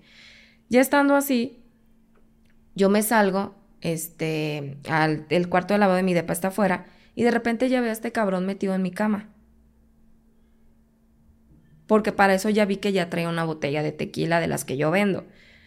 Entonces, este, lo ve en la cama y dije, no voy a armar panchos, no va a hacer nada porque no sé cómo reaccione. Me meto al cuarto de mi hijo, me encierro y le vuelvo a llamar a la policía porque la patrulla nunca llegó. Marco a comisariato, nadie me contesta, hablo a la curva, nadie me contesta. Marco el 911, me dejaron en espera, como siempre, 911 tan eficaz. En eso, este, abre la puerta, se mete y, y empieza el tema. Ahí estaba Rafa. Ahí estaba Rafa. Entonces me dice, este, déjame dormirme aquí con ustedes porque me siento solo. Yo, no, Giovanni, aquí no, y salte y vete y ya vete. Y entonces, cuando ya me da mi temor por estar Rafa ahí, lo aviento fuerte, quiero cerrar el cuarto. Este, él se queda como intermedio entre la puerta y, y el pasillo. Agarro sus cosas, las saco. Cuando me quiero regresar al cuarto de Rafa y encerrarme, me abre la puerta, me, me saca del cabello y me dice, pues yo vine a matarte. Y si no estás conmigo, yo te voy a matar. Yo pensé que estaba jugando. Yo sí dije, ay, pinche güey loco, me está amenazando. No. Ya cuando me agarra de, de, ya cuando me empieza a ahorcar, dije, ya valí madre. Ya valí madre. ¿Y Rafa qué estaba haciendo? Estaba dormido. Entonces ahí empezó la pelea interminable. Porque obviamente dije, no, ni madre, es que este pendejo me va a matar enfrente de mi hijo. ¿Cómo? Empecé a golpearle la cabeza, le empecé a picar los ojos. Te juro que ya hasta llegó un momento en que yo pensé que le había arrancado un testículo porque eh, me estaba ahorcando al inicio de frente, pero con tanta fuerza que ya, o sea, literal, ya hubo un momento en que yo ya no estaba, no me pasaba ya nada de oxígeno. Entonces dije, no reacciona con la cabeza, ok. Intenté hacer peso para que lo destantara, tampoco. O sea, por más que me colgaba era peor, porque entonces sentía yo más presión y dije, no, con tanta presión y este güey agarrándome tan fuerte, yo sola me voy a también a madrear. Te dije, pues, del pene y de los testículos. No, te juro que yo se los apachurré, se los jalé lo más que pude, no me soltaba. Entonces de ahí yo seguí golpe tras golpe. Me suelta en una de esas, en, un, en uno de los golpes. Me vuelve a agarrar del, del cabello cuando yo quiero correr a la puerta de la entrada. Me jala así del cabello me pone de espaldas y me empieza a ahorcar otra vez. Y ahí empiezo yo a aventarme con las piernas de los sillones, de la mesa, de las paredes, porque es un depa chiquito. En una de esas llegamos a topar con la, con la barra de la cocina y yo tenía las copas de vino ahí, tenía la copa de vino donde estaba mi vino. La alcanzo y se la estrellé en la cara. Se le empecé a estrellar hasta que me suelta, me avienta de una patada, se va al baño a ver cómo lo lastimé pero yo ahí ya no tenía fuerzas. La cabeza se me iba al piso. y ya me costaba mucho respirar. Pues como puedo, me, me voy tambaleando hacia la puerta, me vuelve a agarrar del cabello, me estampa la cabeza contra el piso y me empieza a agarrar a puñetazos. Puñetazo tras puñetazo en parte de mi cara y mi cráneo. Así hasta que yo empiezo a perder ya el conocimiento. Yo ya ahí eh, empecé a perder el conocimiento, me aferraba, yo ya, ya no sabía si le estaba golpeando con fuerza o no. Yo ya estaba, yo ahí ya, sí, ya estaba de, ¿sabes qué? Universo, diosas, Dios, paro. O sea, no te digo sálvame, solamente deja que Rafa se vaya. O que llegue alguien y lo saque. En ese momento él siente la confianza de que ya me ve noqueada en el piso se quita, me deja en el piso, se va a mi cuarto, yo me hago como que, así como de aplicar como la de los animalitos, yo me hice la muerta. Traté de aguantar lo poco que me podía respirar. Cuando él se me quita, me arrastro a la puerta, otra vez él se me deja ir, me empieza a presionar mi cara contra una bolsa negra donde yo le había puesto las cosas. Y ahí se me prendió el foco de sacarlo y desorientarlo de tengo que, hacer o decirle algo. Entonces ya empiezo yo a decirle, ¿sabes qué? Tienes razón, perdóname, yo la, la regué, tienes razón, yo fui la mala. Eh, claro que puedes regresar a la casa. Es más, nos vamos juntos a vivir a Canadá, pero suéltame, no vayas a hacer esto enfrente del niño. El niño va a salir y me va a ver muerta. Eh, piensa en Rafa, piensa en que si también ahorita te agarran y estoy muerta, te, te cargas este, muchos años en, en la cárcel. Si perdonan, yo ya le estaba rogando por mi vida y en eso, me, o sea, me acuerdo que sí le había dicho a lo del corazón. Digo, oye, ¿sabes qué? ya me está dando un ataque cardíaco, necesito que me lleves al hospital. Este, ayúdame, por favor. Entonces yo empiezo a gritarle que me ayudara, que me ayudara. Entonces él lo que hace, pues se paniquea, se quita y entonces me dice, me agarra, me pone al lado del baño, me dice, aquí quédate y yo te voy a llevar al hospital. Cuando él hace eso y se va a mi cuarto a ponerse sus tenis, yo corro al cuarto de Rafa, abrazo a Rafa y empiezo a gritar de la ventana. Es más, hay una chava youtuber que cuenta toda la anécdota como vecina, dice que mis gritos eran desgarradores. Obviamente, yo ya ahí, yo ya sentía que me cargaba el carajo. Yo empecé a gritarles a los vecinos, ayuda, empecé a gritar, ayuda, me están matando, eh, tengo un bebé, ayúdenme, sáquenlo, estoy en el 3H, por favor, alguien ayúdeme pues todos los vecinos empiezan a gritar, ¿dónde estás? Y yo, pues en el 3H, alguien. Mi vecino identifica los gritos porque él fue testigo de mi primera denuncia, él sale. Él sale, eh, abre, la, eh, abre la puerta, llegan con otros vecinos corriendo, no se quisieron meter porque no sabían si él podía agreder más o que fuera más contraproducente. Este, una, una vecina muy buen ser me saca junto con su esposo, este, yo como puedo traigo a Rafa, mi vecino lo agarra, lo envuelven en una cobija, se lo llevan a un departamento, se sube otro vecino con otro a sacar mi teléfono y ya cuando me sacan yo ya, yo, no, yo ya no sabía qué había pasado.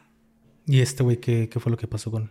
Pues los vecinos me dijeron que lo que hizo fue hablar por teléfono. Una habló su familia, que eso fue algo que también este, fue algo que, que me, me, hizo llenar mucho de coraje. Llega la familia del individuo este, por él. Ojo, el 911 ni la patrulla jamás llegaron. Jamás. ¿Qué municipio? Zapopan. O sea, jamás llegan. Este, ya llegaron media hora después. Mis vecinos trataban de que yo me despertara para que pudiera hablarle a mi familia o a alguien, porque pues no tenía contactos con muchos, o sea, realmente no le hablaba a, a nadie. Y llega la familia, este, me dice mi vecina que llega la familia de este pendejo Llegan, lo sacan, sacan sus cosas y empiezan a sacar mis cosas. A ese grado. A ese grado. Imagínate qué gente tan nefasta y este vato qué tan pinche enfermo está. Que esto me da risa ahorita. Bueno, no, sí me dio risa hasta cuando llegó la policía. Yo tenía un cajoncito donde tenía mis consoladores y mis vibradores. Se lo llevó. No me preguntes para qué. De hecho, estoy preguntando para qué. ¿eh? Mi cabeza está como. O, pues. nomás lo hizo por maldad. O, lo, hizo, obviamente, con una finalidad como para chingarme, que no tampoco lo entendí, pero yo hasta llegué a pensar que hasta podría ser como de. Ay, no sé. Es más, yo lo publiqué, porque te digo, todo esto yo lo empecé a publicar porque yo hago ruido al momento de ver que la policía no hizo ni madres. Llega la policía y ¿sabes qué hicieron? Me brincaron. Así, brincaron mi cuerpo. Se meten, escoltan a este vato y a su familia, a su camioneta y los dejan ir. La, la familia de él a qué se dedica? Este, la señora tiene una tiendita de barrio, de esas tienditas que están en, las esquinas. Este, sus hermanos, no sé, la hermana creo que también, porque van dos de sus hermanos, que identifiqué por las cámaras del, del coto, este, llegan ellos y empiezan a sacar cosas y llevan. Los vecinos me, se llegaron y quisieron, por eso la policía los estaba protegiendo a ellos, porque los vecinos también se los querían linchar. Porque yo estando en el piso, Dicen que la señora empezó a decir que, o sea, que qué bueno que me golpeó, que nada más se preocupaba por este cabrón y así, o sea, que dijo cosas horribles y los vecinos empezaron a tirarles mierda y pues la policía protegió a ellos. ¿Qué dice la policía? Ay, pues fue culpa de ella. De seguro había regresado con el cabrón. Ese fue el argumento de la policía para dejarlo ir. Mientras yo estaba tirada, inconsciente y toda golpeada.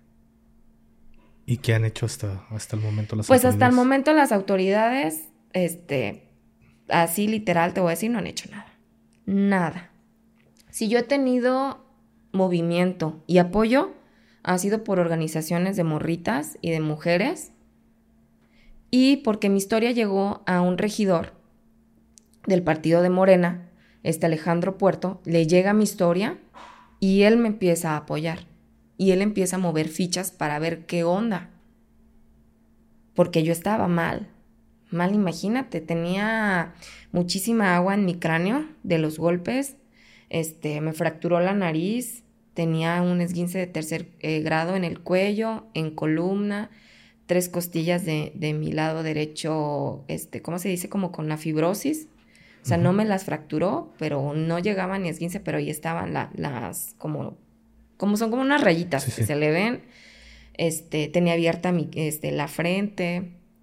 Y pues de los golpes de lo que yo me intenté defender, tenía una cortada en la mano porque sí hubo un rato en que este, yo alcanzo un cuchillo, pero pues digo, yo ya estaba muy débil, entonces pues obviamente le lo agarró su beneficio. Él me intenta dar en un costado y yo le agarro el cuchillo. Entonces, pues no, la policía no hizo nada. Y sufrí, cabrón, porque Llego yo ya como con poquita más adrenalina en la curva, que es donde me lleva la, ambulancia. Yo escucho claramente porque ni siquiera podía abrir los ojos. No los podía abrir, ni podía ni siquiera levantarme. Me pesaba tanto la cabeza y la espalda que yo sentía que me iba para el piso. Este, que escuché que el médico, los policías le dicen, pues es violencia intrafamiliar, pero pues fue una casa. De seguro ella se lo buscó. Y el doctor Ah, el de la ambulancia sí le dice, la señora, dentro de su inconsciencia, conciencia, nos dice que sí, o sea, que no le podemos poner cierto medicamento porque es cardíaca y porque estaba tomando vino. Entonces lo que hace el médico, hijo de la chingada que está ahí en la curva de jefe, les dice, ah, ok, no, pues lo la voy a poner como si fuera una borracha que vino por grados de alcohol Pónganle un suerito y sáquenla. Nadie me atendió. Yo estaba en un rincón de la sala de urgencias de la Cruz Verde de la Curva, llorando de dolor, preguntando por mi hijo y nadie me hacía caso. ¿Y qué ha pasado con todas estas personas que no hicieron su trabajo debidamente? Nada. Están dentro de la denuncia, pero nada. Las personas siguen laborando normalmente. ¿Qué pasa ahí? Me entra mi mamá como puede y como pude le comuniqué y le empecé a decir, sácame de aquí. Tenía tantos golpes en la cabeza que no, no formaba oraciones completas. ¿Asuntos internos de, del gobierno de Zapopan qué ha hecho? Nada, nada. ¿Levantaste queja en asuntos internos? Todo, con todos. Me fui con nombres, me fui con papeles, me fui con testigos. Nada hicieron. Ese médico sigue ahí en la curva porque aún así yo lo dije y, cada que voy al Ministerio Público le digo, ¿qué han hecho con ellos? Le digo, porque de seguro yo no, no soy víctima ni la primera ni la última de este cabrón. ¿A cuántas mujeres no debió haber matado ya por su negligencia y su machismo, porque eso es ser un vato misógino que en vez de contemplar que si es un acto de violencia intrafamiliar y de género, no, pues sí tienen razón, ella tuvo la culpa, porque fue en su casa y porque su, su expareja. Pues simplemente a los policías no les compete, ellos no son jueces. No, entonces pues... Culparte. Deja de eso, el vato se mueve, ese médico se movió porque yo le dije, no, dije, mamá, sácame, sácame, mi mamá me saca. Y él tenía que hacer una parte médica de la que hacen como para el Ministerio Público. Ya se vio en el tema de que ya llega la, la de trabajo social, entonces pues él muy listo, sin revisarme ni nada, nada más pone, mujer con estado de ebriedad, con contusiones y moretes y abierta en la frente. Nada que no pase de 15 días. Se lo entrega a mi mamá. Mi mamá se da la labor de buscar quien nos moviera, que gracias a Dios ahí, digo, tuve muchos ángeles en ese momento. Mi cuñado, este, fue muy lindo de estarme moviendo toda golpeada. Ninguna cruz verde me quiso atender. Ninguna. Todo esto pasó en la noche. Era la una, dos de la mañana y yo estaba recorriendo Guadalajara para que alguien me atendiera. Ningún centro me quería atender. ¿Y el parte médico que te dieron en la curva aún lo tienes? Sí, sí, ahí tengo todos los papeles y todos los nombres. Y te digo, he hecho denuncias de todo y no, no han hecho nada. Nada. Nada. O sea, en verdad ha sido un, un infierno horrible no solamente tener que vivir esto, sino también que llevar todo ese proceso. Y te digo, y me han llegado ángeles porque llegó un grupo que se llama 8M, este, Manada 8M, que es un grupo de mujeres que te apoyan en el proceso de acompañarte de lo legal, de lo psicológico, donde conozco a la doctora Hitzi, que ella se encarga de irme encaminando y de también este, irme metiendo con las personas adecuadas para que mi, a mi caso alguien le hiciera caso. Y te digo, también el regidor se ha estado moviendo dentro de lo que él puede, porque obviamente yo tampoco le puedo achacar y decir, tú tienes que hacer todo y tiene que estar este güey en la cárcel, ¿sí o no? No. O sea, sí he visto que se ha movido algo, pero... ¿Pero regidor de qué municipio? ¿Zapopan? De Zapopan. Así es. Él me conectó con la directora del, del, Centro de Justicia también para que me ayudara a mover, porque obviamente yo empecé a tener amenazas por la familia, por los hermanos, por él mismo. Este, él me, hostigaba y me acosaba en los, donde yo estuviera en mi trabajo, cercano al departamento, cercano a casa de mi mamá, me mandaba a decir cosas con la gente. Entonces, pues uno ahí ya no sabes cómo, cómo alguien así va a reaccionar. Entonces, me dan el pulso de vida, que es este, este aparatito que traigo aquí colgado, que es un geolocalizador. Me conecto y, y como un, este, pues como si como un, telefonito que se contacten conmigo, si no contesto, pues obviamente amplían el audio para ver que, que no esté sucediendo realmente algo malo. Para la única vez que lo utilicé, también valieron madre. Llegó la guavi y me insultó y me dijeron que era una frustrada. ¿Por qué? ¿Qué fue lo porque que pasó? Este, este individuo eh, ha estado entrando y saliendo y moviéndose porque según él es estratégico y no quiere que la policía lo agarre y es, es estúpido. Entonces, él, no sé si salió de viaje de vacaciones. Me manda a decir que ya regresó a Guadalajara. Yo no sé para qué me aviso, pero me mandó a decir que regresó. Y para eso, el, muy menso dejó todas las, este, yo tenía Alexas. Las, este, ya ves que las programas a partir de tu teléfono, de tu correo y de tu Wi-Fi no pueden estar conectadas cercanas. O sea, más bien lejos, tienen que estar cercanas. Entonces de repente él empieza a manipular mi teléfono. Y empieza a, manipular mis, mis aplicaciones y todo, las que se conectan a través de Alexa. Entonces, obviamente yo entro en un tema paranoico de decir, el güey anda cerca y aparte me marca que está cerca. El dispositivo ya ves que te marca que, que la ubicación. Entonces veo que está cercano, dije, Ay, no, no me voy a esperar. Uso mi dispositivo cuando llegan, obviamente llega la primera este, patrulla o quien esté, llega primero una de, Zapopan, entonces ellos me, me dicen, pues nosotros no podemos hacer nada realmente. O sea, porque una no sabemos ni tu caso, ni qué onda, o sea, nosotros venimos y nosotros podemos actuar si él estuviera aquí golpeándote. Pero no ha habido como esas medidas cautelares de que va la policía tres, cuatro veces a tu domicilio. Sí, sí, sí, sí, es la primera vez que me pasaba esto. Por lo general, una, o me tocan que sean demasiado coquetos, o sea, demasiado pendejos de llegar con... Ay, si no, háblanos, si te sientes insegura, aquí vamos a estar. O sea, de que lo sientes que sientes que hacen su servicio, pero más porque te están coqueteando. Y, este, y también muy buena gente que también sí me ha tocado que han ido y como, oye, ¿cómo estás? O no contestas en tu dispositivo, ya llegamos, déjanos, pasamos y ver que no esté en tu casa, que esté todo bien, que las chapas no estén forzadas. O sea, sí había tenido tratos poco, este, son pocos lo que, los que han hecho bien su trabajo. Los que hacen su trabajo. Ajá. Entonces, cuando pasa eso, pues ya llega la Wabi y fue una policía la que me empieza a decir, a ver, ¿qué pasó? Le explico me dice, pero entonces no está aquí. Y yo, no aquí, aquí, pero está cerca. No, pues es que así no puedo hacer nada. Y yo entiendo porque estás frustrada, pero no puedes usar para eso tu dispositivo. Y yo, a ver, ¿cómo? Pues sí, no. Es más, yo no puedo hacer nada.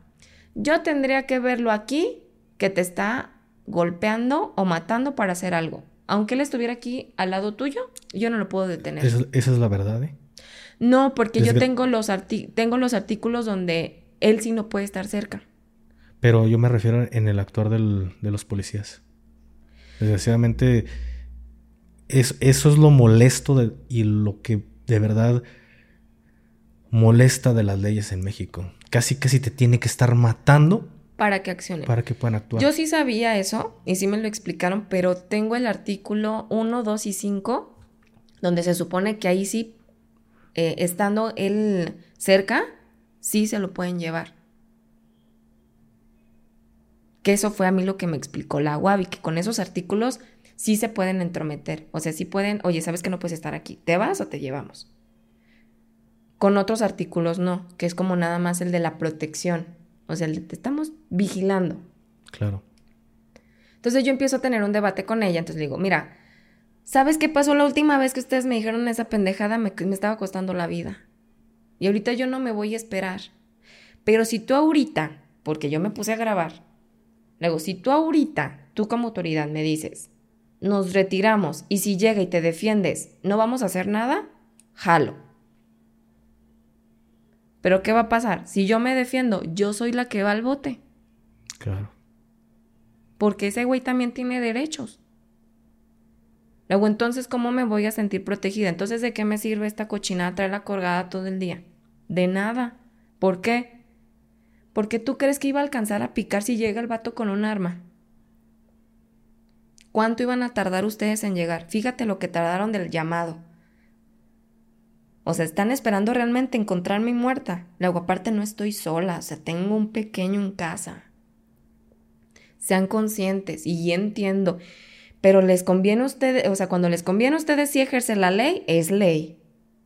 Pues estás viendo ahorita el, tema de la pequeña. En el momento en el que estamos grabando este, este episodio, eh, hace creo que dos días una pequeña murió en un elevador del IMSS, ¿supiste? Sí. Y las autoridades rápidamente detienen, creo que a la fecha ya salió el camillero, pero bueno, y lo detienen. Pero en este momento es fecha que ni el de mantenimiento ni el director del IMSS están en el bote. Pero porque si se fueron contra alguien que, pues el camillero, que en este caso es, ¿qué, es, qué están haciendo las autoridades? Hasta que no revienta el pedo es cuando todo el mundo se quiere poner a trabajar. Así es. Y es lo mismo con el tema de, la violencia de género familiar. O sea, yo que más quisiera decirte que no es un tema todavía tan frecuente y con tantos clichés y tabús y, falta de educación, tú vas al centro de justicia y son miles en Jalisco. Si sumas en México, son millones de casos de mujeres que viven esto a diario. A diario. No te miento, ir a una cita ahí no es que te tarden por los procesos de, las citas, es que somos muchísimas mujeres las que vamos. Muchísimas. Y hay muchas. Yo puedo agradecer mucho a esta parte del valor que he tenido y como de esa apertura de conciencia que a lo mejor no sé, nací con ella o la vida me la dio con los aprendizajes que tuve, Pero hay mujeres que tardan mucho en hablar y no porque no sean valientes ni resilientes, sino porque tienen a una persona violenta y salvaje a un lado que si hace otra cosa les va peor. Y la ley no te protege. No es que te puedas ir a un lado u otro, no te protege. O sea, te digo, si yo llegué así, casi muriéndome, y así me trataron como cucarachillo, así, ah, sí, ah, sí, ahí siéntate. No, no pasa nada. Y no, pues yo no te veo tan grave. Y no, pues es que tú también, ¿para qué lo aceptado? Tú también, ¿o por qué anduviste con él? Que no, es, esa pregunta es algo que te dicen mucho, ¿eh? Y yo se los he dicho. Conmigo nunca fue así de, de inicio. Nunca llega una pareja primero golpeándote y diciéndote, así va a ser tu relación. ¿Me aceptas? Es que vas a, que te apoyen legalmente, no a que seas juzgada el por qué pasó. Entonces, yo, yo le adjudico todo esto es a la falta de gente profesional en sus diferentes ramas o de sus diferentes este, lugares de trabajo. Realmente yo le, lo voy más a eso. Porque Mucho. La verdad, meten a mucha gente incompetente a hacer funciones donde no deberían de estar. Sí, te digo, y es mucho tema cultural y educativo, porque te digo, la mayoría son mujeres. Del centro de justicia no me puedo quejar, tanto las trabajadoras sociales como psicólogas y, y como te reciben, si es muy ameno, si te sientes abrazada, en ese momento te sientes protegida. Todo el proceso legal ya es lo que es una mamada. Aquí es donde yo, por ejemplo, he he hecho mención muchas veces de esto y es algo que me molesta mucho el tema de, del feminismo en México. Y te voy a decir por qué me molesta. Porque simplemente yo lo veo como una moda aquí en México. Ah, la gente hace como que apoya el feminismo, hace como que está de ese lado. ¿Por qué? Por temas administrativos. Pero al momento en el que se requiere, todo el mundo se hace pendejo. Sí, sí, sí. Justamente muchos de los movimientos que ahorita están haciendo este, muchas personas es empezar a desenmascarar ese tipo de personas que están dentro de las luchas y que nos quitan ese valor o que nada más están viendo qué estamos haciendo para de ahí jodernos. Porque, ¿qué pasa? Lo acabas de decir, ¿no?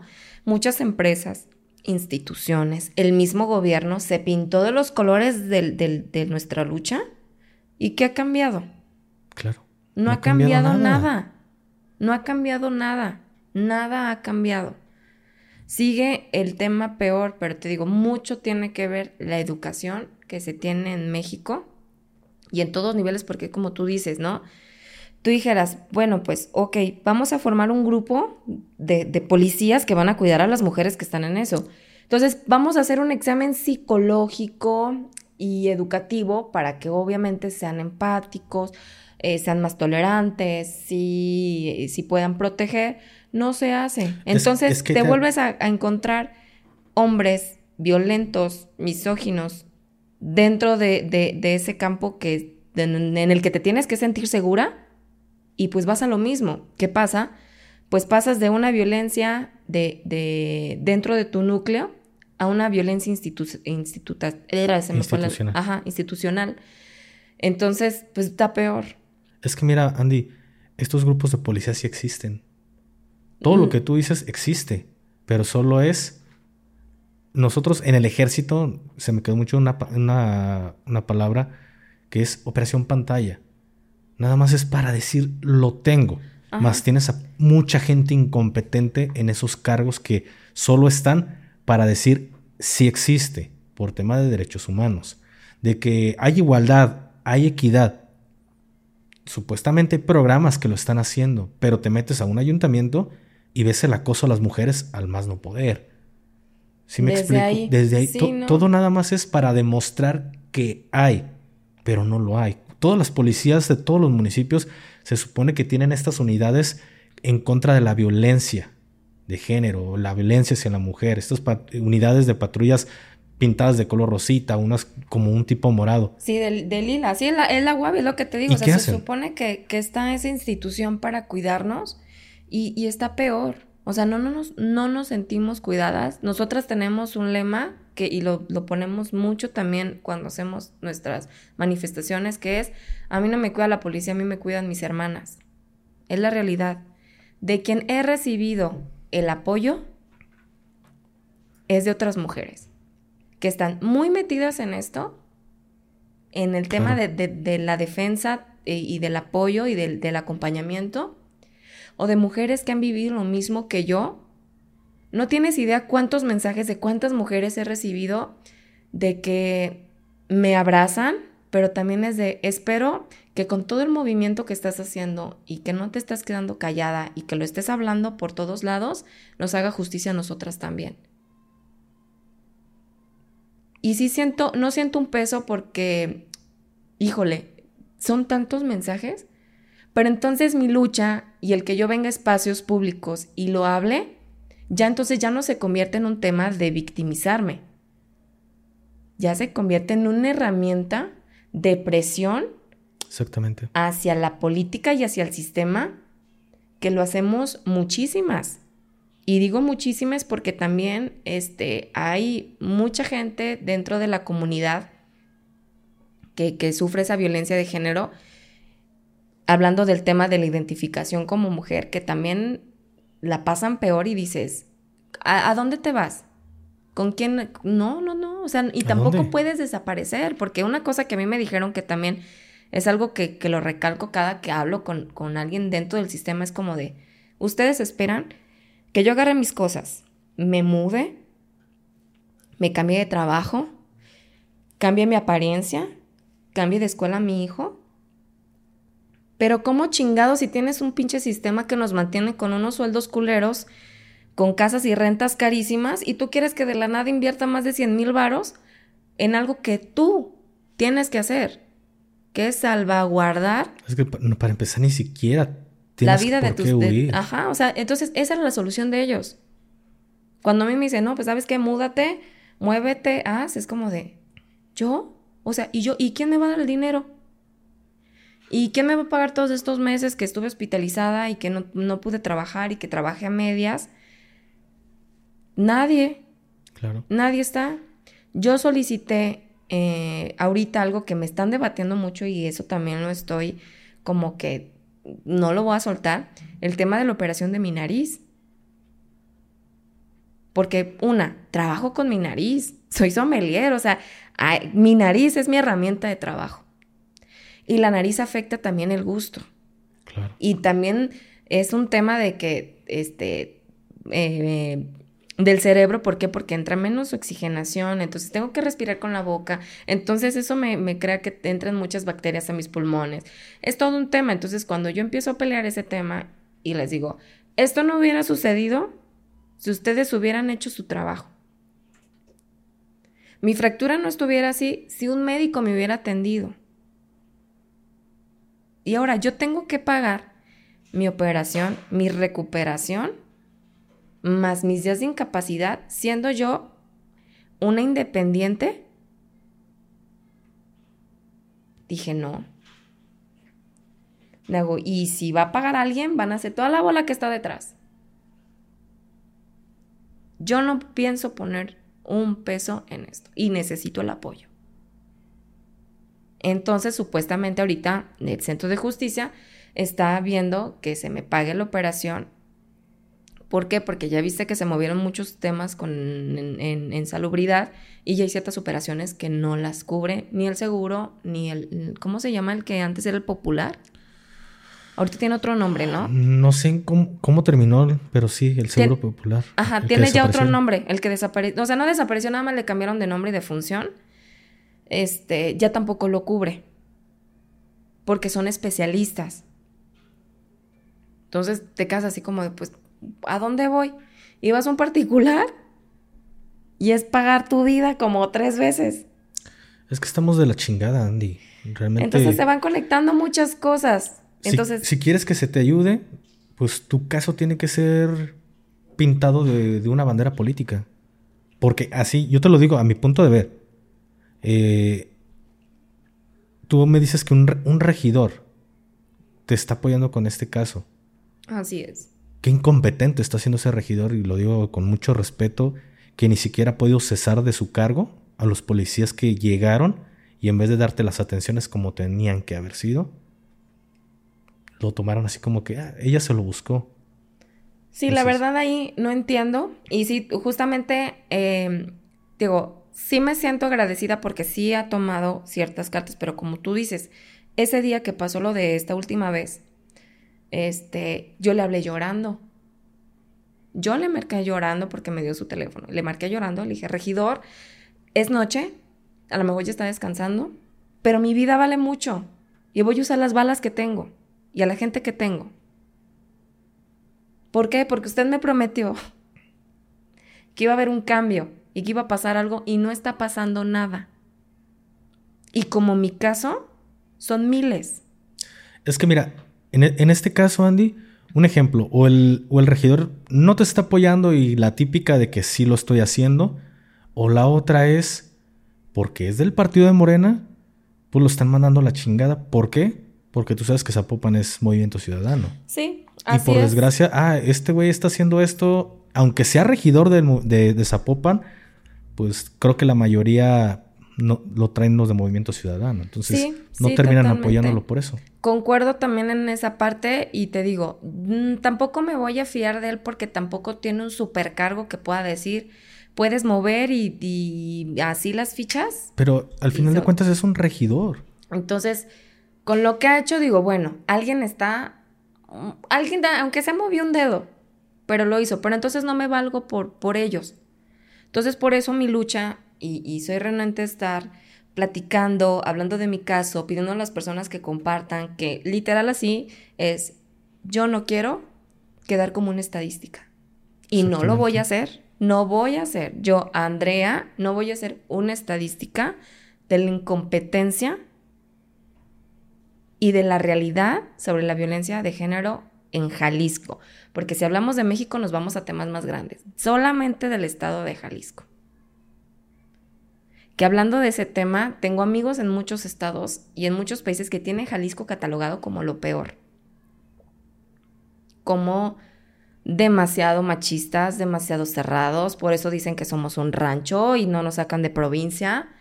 O sea, yo sí he tenido gente que me dice, yo no sé qué haces en Jalisco. Tú como mujer y así como con la fuerza que tienes y tu independencia.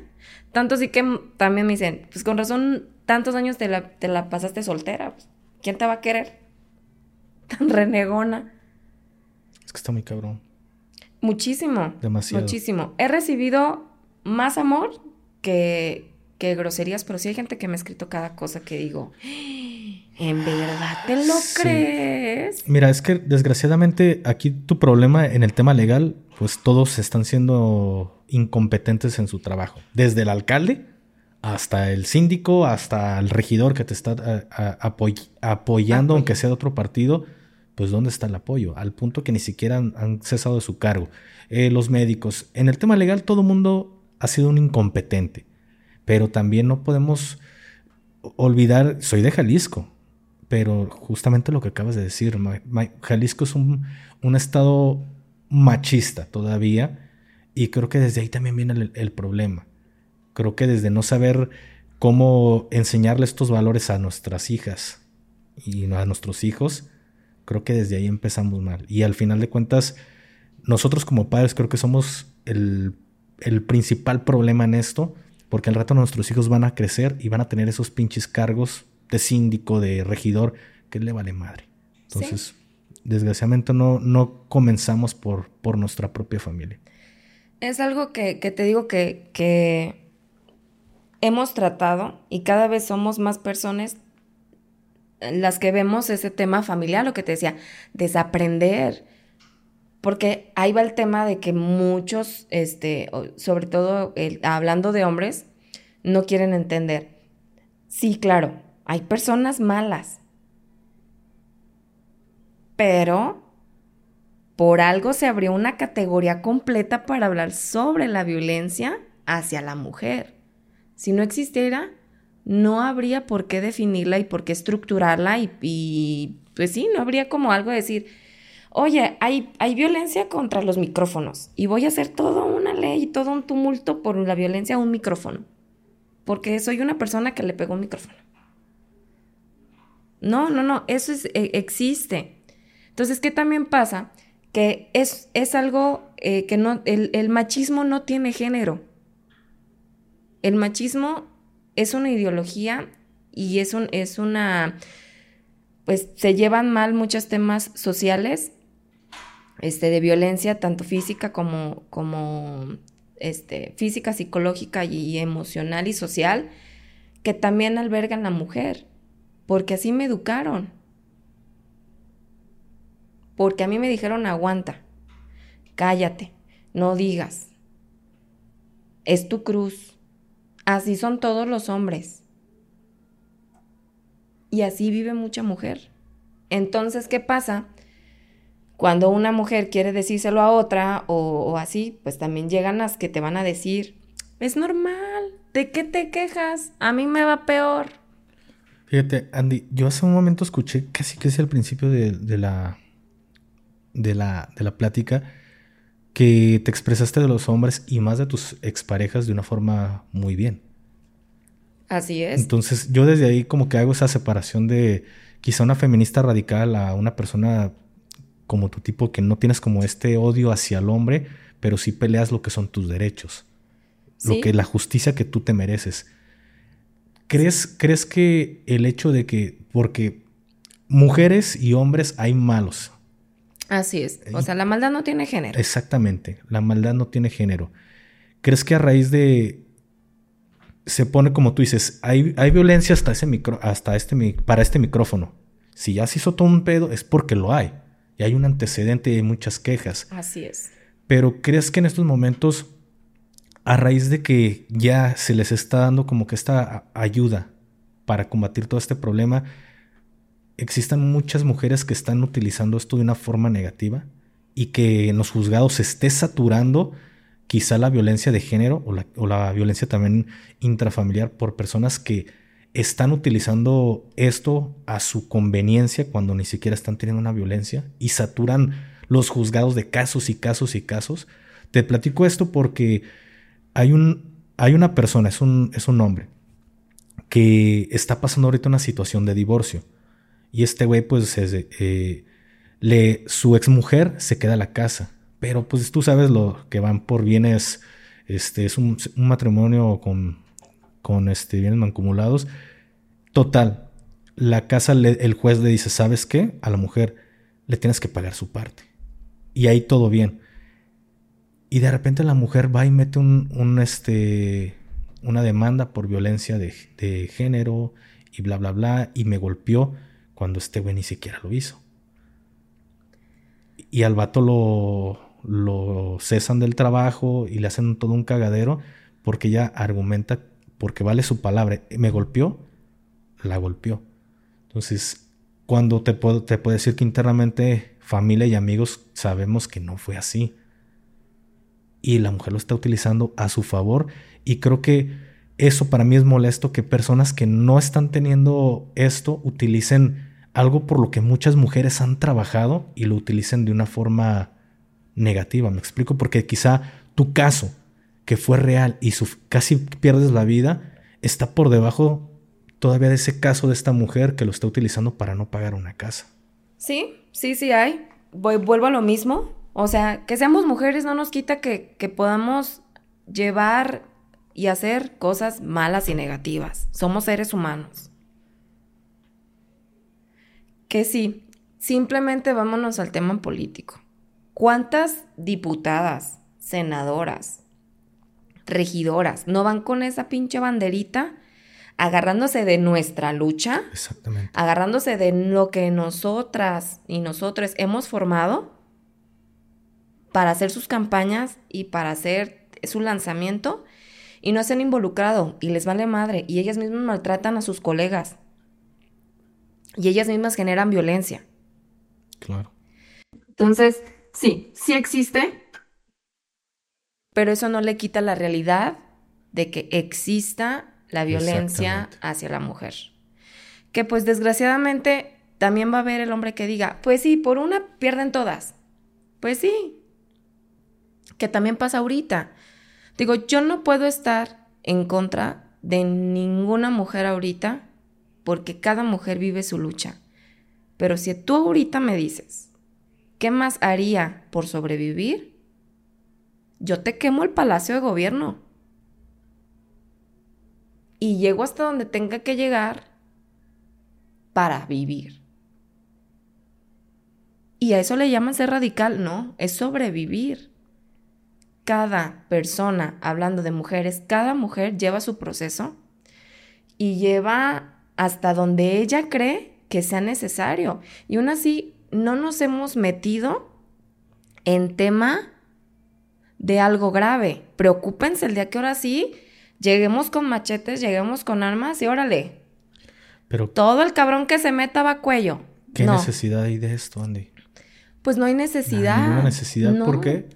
Porque deberíamos, no deberíamos estar pasando Exactamente. esto. Y las personas que son los encargados de dar o hacer la justicia, no lo están haciendo, sí, no lo están haciendo. Entonces, por eso, a mí sí me da risa cuando dicen, es que por las radicales se pierde, al contrario. Al contrario, yo se lo he dicho a muchas. Qué valentía la tuya, que a lo mejor yo tengo más fuerza en mi palabra y tú estás demostrando tu fuerza y tu lucha a tu manera, pero por favor, y hasta me da sentimiento, el día que yo me muera, y si este cabrón me encuentra y no han hecho nada y me mata, que Jalisco no olvide que esta cabrona hizo lo que hizo. Y me moví y la ley no me hizo justicia. Y yo pasé desapercibida y pasé estadísticas y quiero que quemen Jalisco y que no olviden y que mi hijo no olvide que tuvo una mamá que peleó. Y que hizo todo lo posible por ella no vivirlo y que otras mujeres no lo sigan viviendo. Porque exponerlo es que muchas se den la fuerza. Pero también que seamos un radar justamente de un sistema que nos calla y nos quiere seguir callando sobre la ineptitud, sobre la ignorancia, porque son ignorantes.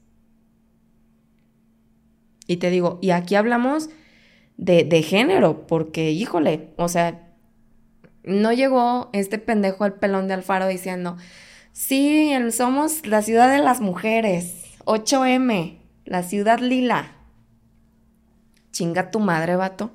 El movimiento no, no es apoyo político. Es, vuelvo a lo mismo que te dije hace un momento. Para mí todo, es, todo este tema del feminismo y todas las leyes que, que se están haciendo, nada más son temas políticos, para mí. Sí se suscita, pero aún así somos fuertes. O sea, y la mayoría de las que seguimos y las que hacemos y te voy a decir, o sea, y voy a lo mismo, no les quito ni voz ni poder a las que no gritan y no alzan su voz como lo hace una.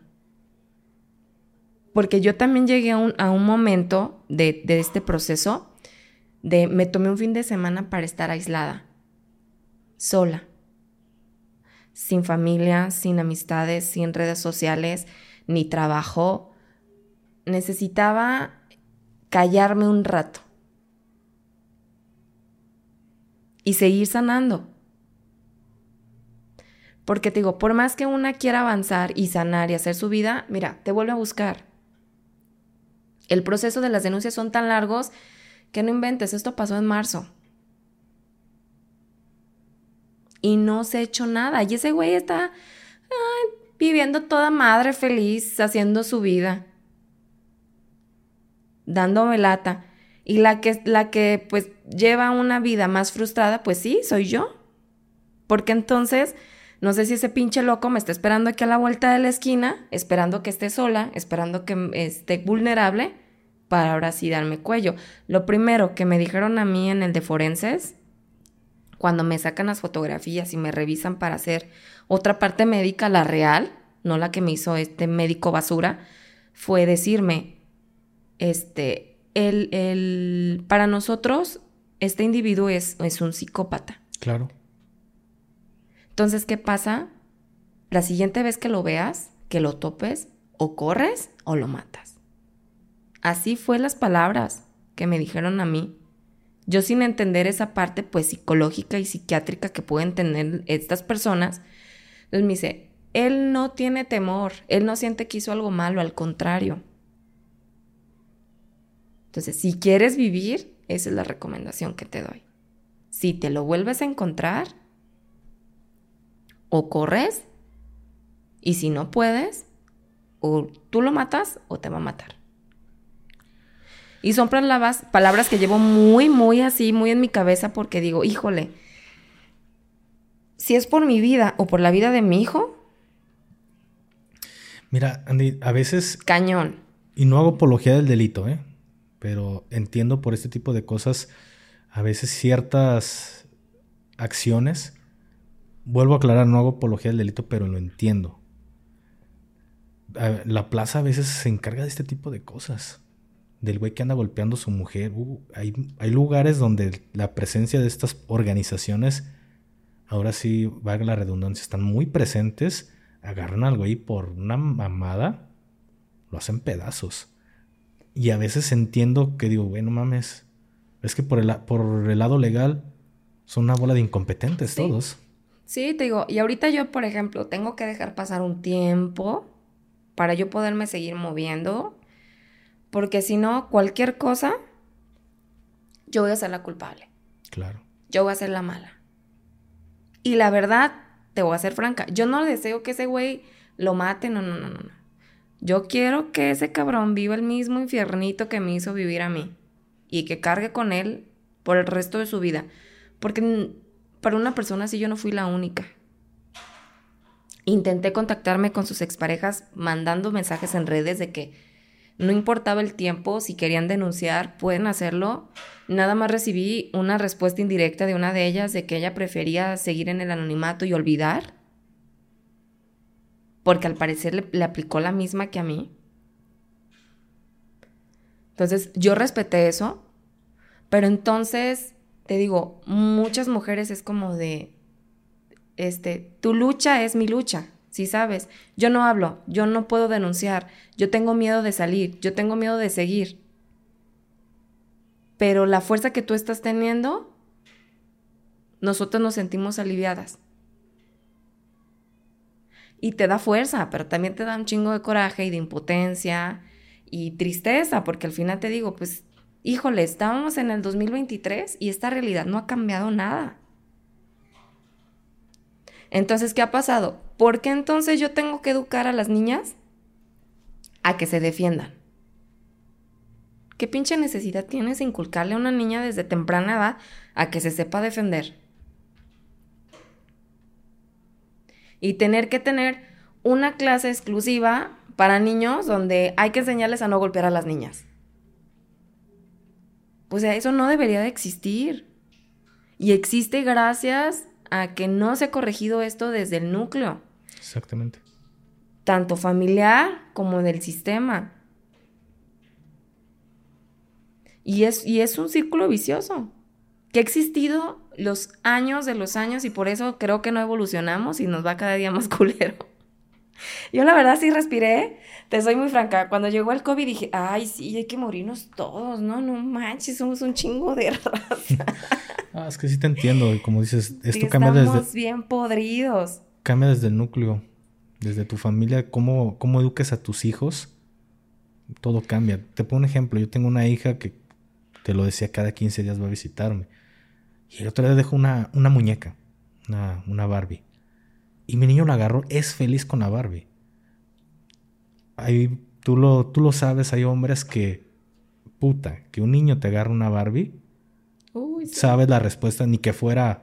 Sí, ni que fueras joto y marica y sí, no, no. Desde ahí empezamos con esa violencia que generamos y que son infancias. Ya, ya la pobre sirenita ya ni tiene cola porque ya la deshizo, pero jugó más no poder y para mí no cambia el hecho de que es mi hijo. Entonces desde ahí hay que cambiar esos pequeños detalles. Desde esa diferencia. Mira, me voy a meter a otro tema súper polémico ahorita que yo sé que la gente lo comprende poco desde el tema de la inclusión.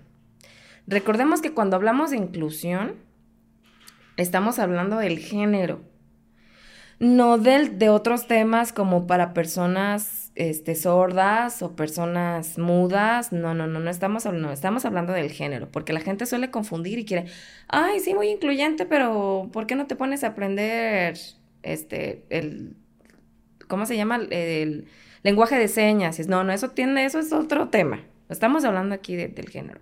Es, eso es tan importante y a mí es un tema que me ha gustado y en mi casa hablamos inclusivo y a Rafa se le enseña mucho eso, ¿Por qué? Porque entonces mi hijo está aprendiendo a ver las cosas sin un prejuicio y sin un género. Y no hace diferencia. Hace rato que, digamos, me compré yo estas coquetas, estas coquetas como muy estilo chola de los noventas, que las amé. Y él tomó una pulsera que estaba llena de brillitos y corazones y florecitas. Entonces me dice, ¿me la compras? Entonces yo nada más fue como de, a ver, hijo. Porque es de esas pulseritas que se estiran. Luego, esa pulsera te puede arrancar pelitos y duele. Pero si la quieres, va. No, sí me gustó y me gustó el color y me gustaron las flores. Y mira, ya hace ruido y va. Obviamente la vendedora sí se quedó así de... Y sí puso una cara como de... Pues esas caras incómodas, ¿no? La gente es expresiva. Ya se la pone y él va feliz. O sea, ahorita estaba feliz con su pulsera y todo. Y, y ahorita Rafa tiene mucho la tendencia de lo colorido. No sabes cómo me ha costado trabajo encontrarle ropa a él. Porque le he comprado ropa que la encuentras en el área de niñas. Porque es como de, a ver, cabrones, pues si mi hijo quiere querer en los unicornios, si se quiere vestir arcoíris y quiere tener una princesa, y, ¿por qué a huevo? Y no es tanto tema de que no se la pueda comprar, sino es que la ropa de mujer es entallada y es chiquita y, y está como muy sexualizada. Entonces mi hijo de repente sí es como de, quiero unos tenis morados con brillito. ¿Va? Y no voy con mi banderita con mi hijo diciéndole, es que somos incluyentes, hijo, y es, no, no, no. Es simplemente, son tenis, amor. ¿Y es tu color favorito? Va. Simplemente es respetar los gustos de tu hijo. Que justamente eso, crearle la, la seguridad de que se puede identificar por lo que él es sin sexualizar. Voy a lo mismo que no tiene nada que ver. Porque los colores no te hacen ni hetero, ni bi, ni lesbi, ni homosexual, ni queer, ni no binario. No, o sea, son colores, es ropa, son juguetes. Eso, eso que la gente no quiere ver son temas de adultos. Y voy a lo que te dije en el inicio, es el adulcentrismo y la mente podrida que tenemos. O sea, ¿cómo crees que yo ahorita, un niño de 5 años, le voy a decir, no, pues ya, ay, mira, mi hijo ya compró y le gusta mucho esto. Ay, sí, es gay, qué emoción. Pues no, no manches. Eso, y los niños sí tienen y van desarrollando poco a poco su sexualidad con la edad. Y cuando llega esa madurez de que me diga o me presente, ya sabrá él decirme y, si le doy yo la confianza de platicarme, pero tú crees que a los cinco años él me va a comunicar que si le gusta, no, él pues, no tiene ni perra idea, él, en su cabecita nada más existe colores, eh, animalitos, ajá, videojuegos y que si ve algo le dé curiosidad y de mojarse y de trepar y, y ya. Pero si desde ahorita ya le estás metiendo el que no, esto es para niñas, desde ahí tú ya estás empezando a crear una división. Exactamente una división que no debería de existir. Entonces, se conflictúa la gente así de, ay, este pinche generación que no se identifica con nada. No, no, no. Nos identificamos porque sabemos quiénes somos. El tema es que tengo la presión social, tengo la presión familiar y tengo una presión propia. ¿Por qué? Porque soy una persona, yo soy una persona bisexual que me identifico como mujer entonces, para mí, entonces, no es que yo vaya con una banderita diciéndote, ay, mira, y mi bandera. No, no, no. Pero, por ejemplo, no te sacaría de onda ni harías cuestionarios pendejos al momento que cosas, digo, son cosas que no se preguntan, pero la gente lo pregunta, es como de, ¿sabes que tuve una pareja vato y después me ves con una mujer? No, pues ya te creen una enferma, una depravada, una curiosa. Y pues no. Pero si se tuviera esa educación, no tendríamos que andar preguntando, oye, pues, ¿y tú qué eres? Pues, ¿qué te importa que soy, güey? Pero tú crees que, ¿en cuánto tiempo crees que esto se termine? O se pueda llegar, a lo mejor no a, no a limpiar por mm. completo, pero ¿en cuántas generaciones crees que ya esto ya sea, ya sea normalizado? Híjole, es que ya era normalizado. Todo este tema ya era normalizado. Se Eh, normalizó en los 20, se normalizó en los 50 y se normalizó en los 70, que hubo movimientos fuertes sobre las comunidades este, LGTBQI no tal cual identificarse así ya ahorita como lo hacemos, que ya tenemos como mucha más, pues, evolución y ya podemos definir más que anteriormente. Siempre ha existido. Pero en el poder tenemos gente pendeja que quiere definir rosa y azul. Niños y niñas. Núcleo familiar de eh, hombre y mujer. ¿Y qué pasa? Que pues entonces metemos los dogmas, que está más cabrón. Pero eso siempre ha existido. Hay este, muchos de, muchas de nuestras este, lenguas eh, indígenas no, no, ten- no tenían género. Se les instituyó el género a partir de la colonia. Y eso está escrito, o sea, yo no lo estoy inventando, eso está escrito. Por Simplemente el lenguaje de, de señas, a mí, este, una maestra que da clases me dijo que, que realmente, este, hay, hay cosas que se definen en general, porque si no me dice, pues imagínate aprenderte tanta mamada que se habla naturalmente. Es que fíjate, estoy buscando una palabra, ¿verdad? Este. Yo sé que esto, esto siempre ha existido y estas divisiones también han, existido. Eh, si mal no recuerdo, Quilontli en náhuatl es- se refiere a una persona. eh, a ver, aquí, aquí, aquí, sí. Mira, aquí está. Desde tiempos inmemoriales aquí en México, los Sí. famosos mexicas o aztecas tenían esta palabra para las personas que les gustaban eh, personas de su mismo género. Del mismo Cuilontli. Ahí está. Tú ya lo, viste. Yo entiendo, yo sé que esto siempre ha existido y siempre también ha habido como ciertas persecuciones en diferentes tiempos. Por ejemplo, en la Segunda Guerra, ya ves el del mostachón, Sí, perseguía. sí, Pero ahí está en, en un tiempo cuando salió esta, esa, esta enfermedad que no puedo mencionar por obvias razones porque según eh, las plataformas luchan contra este tipo de cosas, pero cuando eres creador te das cuenta que te la censuran en realidad. Entonces dices, güey, según estás dentro de esta lucha, pero los que quieren hablar de estos temas, te cae la censura. Entonces hubo un tiempo que esta enfermedad se le conocía como la enfermedad gay.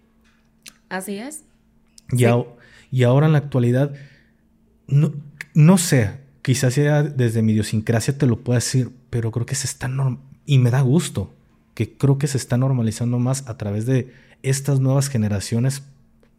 Ojo, no digo que esto pasa, pero creo que creo que de mi generación un poquito todavía para arriba eran generaciones que no sé, siento feo decirlo, pero podridas en ese sentido mentalmente que discriminaban este tipo de cosas. Y creo que todavía personas de mi edad tienen como esta homofobia, es, no sé, creo que hoy, hoy, hoy en día los niños o los jóvenes ya lo ven de una forma más normal, que todavía existe como que este pedo, por no decir las palabras, porque de verdad de por sí este tema va a ser muy censurado en, YouTube, pero... Sí, sí, sí, no, y nos van a salir, y digo, oye, hay, muchísimos movimientos y hay muchísimas cosas, pero te digo, hay muchos movimientos que se crean a partir de, de lo propio y de cómo vas incluyendo justamente lo demás. ¿Cómo llegamos este, a este tema de inclusión? Desde ahí, o sea, desde que tú quieres obligar a un ser a que se salga de lo que es, por lo que quieres que sea. ¿Y cómo lo ejerces? A través de violencia psicológica. Y si no hace caso, es a través de física. Y entonces construyes una persona que lo único que sabe es repetir lo que tú le dijiste que fuera. Exactamente. Entonces, somos personas rotas siguiendo ese mismo patrón. Entonces somos rotos formando rotos todo el tiempo. Y a mí sí me da gusto que esto se empiece a visualizar y que la, sí, que, que haya movimiento, que la gente se cuestione. Te voy a decir, yo al inicio con todo mi tema, con, con, con mi lucha, yo también al inicio, porque mi, la educación que yo tuve en casa, si yo te dijera que la educación que yo tuve en casa, no creyeras la mujer que soy ahorita. Igual te lo digo. Mi mamá es súper conservadora. Igual, mis padres lo son. Sí, Mi madre este, ya no, mi padre todavía es muy conservador. Yo no tuve ausencia paterna, pero eh, esta figura pues ejerció violencia física y emocional y psicológica. Entonces, en vez de yo crecer este, tratando de curar heridas, pues empecé a ver cómo, cómo podía solucionarlas y yo ser mejor versión que eso. Ahorita no te puedo decir, yo no le puedo recriminar nada a ninguno de mis padres. Uno que vaya y chingue a su madre, a mi mamá, a mi mamá también se le hizo, le he dicho, te amo, pero tus pendejadas son las tuyas. A mí déjame formar las mías. Y la adoro, pero pues imagínate, hubiera seguido yo eso que dicen que es como una, una herencia de, de, de, de, ¿cómo se llama? Pues sí, de, de, de mujeres para seguir patrones de ser Sí, continúa con los mismos patrones de conducta ajá, que tu madre. Seguir una mujer sumisa, violentada, que no dice nada. Y, y yo lo entiendo en por qué en su momento no hizo algo o siguió ahí. Pero entonces yo estoy para no volver a pisar sus pasos, desaprender y tener otra vez que retomar todo, porque te digo, tanto ahorita ya no es válido decir, nadie nos enseña a ser padres, nadie nos enseña a ser seres humanos, nadie te enseña cómo, cómo irte o qué decidir o cómo... No, sí, ahorita lo hay. Y yo lo he expuesto muchas veces, en vez de ponernos a averiguar y entender esas partes, preferimos seguir y enaltecer a gente estúpida que sube contenido muy Claro. muy tonto o muy violento o que justamente sigue generando esa educación. Exacto. Mira, si yo te pusiera, me, me pusiera a platicarte las veces que yo he tenido problemas con mi papá, porque él sigue siendo un hombre muy conservador, pues no, no acabo. Y se lo he dicho, no, no te metas en cómo yo educo a mis hijos. A ti no te hubiera gustado o no te gustó que alguien se metiera en cómo nos educaste a nosotros. Entonces, porque a veces, te pongo un ejemplo, mi hijo le, diario le corto el cabello muy rapadito de aquí, tiene el cabello de acá largo, le llega hasta aquí. Entonces hay ocasiones que si sé que está haciendo calor, le hago una colita o mi esposa se la hace y nada, ¿por qué lo, por qué lo peinan así? Que ni- no es una vieja. Y, a ver, yo lo peino como yo quiera. Tú me educaste a mí, nadie se metió, no te metas en cómo yo educo a mis hijos. Te quiero, eres mi papá, pero no vengas a meter esas ideas a mis hijos, porque a veces mi hija está escuchando. Y que me, me suma un trabajo doble, porque a veces mi hija escucha y tengo que, mami, mira, tu abuelito así, así, así, así. Así de, "Ay, sí, pa- oye papá, ¿y por qué mi abuelito dijo así? Exactamente. Sí, sí pasa. Entonces, sí pasa. yo apoyo mucho este tema, pero el tema real. La inclusión como todo, real. Como todo. Te digo que es como todo porque no solamente es, ya pasamos como ahorita, del tema del feminismo que me decías, pues es que si hay mujeres que hacen esto, sí, sí lo hay. Claro. Y se van a entonar en el tema de yo soy feminista, pero yo no, no voy a invalidar su voz, porque si no invalidaría también la mía. Claro, y es respetable. Ajá, y, y- pero pues que hayan, ellas hagan algo negativo con eso, pues es muy su tema. Pasa lo mismo con inclusión y pasa lo mismo con otros muchos temas. Como tú lo quieras tomar, como tú lo quieras llevar y lo que quieras hacer con él, va a ser tuyo. Y tú lo vas a tener que cargar. Exacto. Mira, a mí, no- a mí lo único que no me gusta, Andy, es que me quieran forzar a cambiar mi, mi forma de pensar cuando sé que está mal. ¿Me explico? Un ejemplo, el machismo.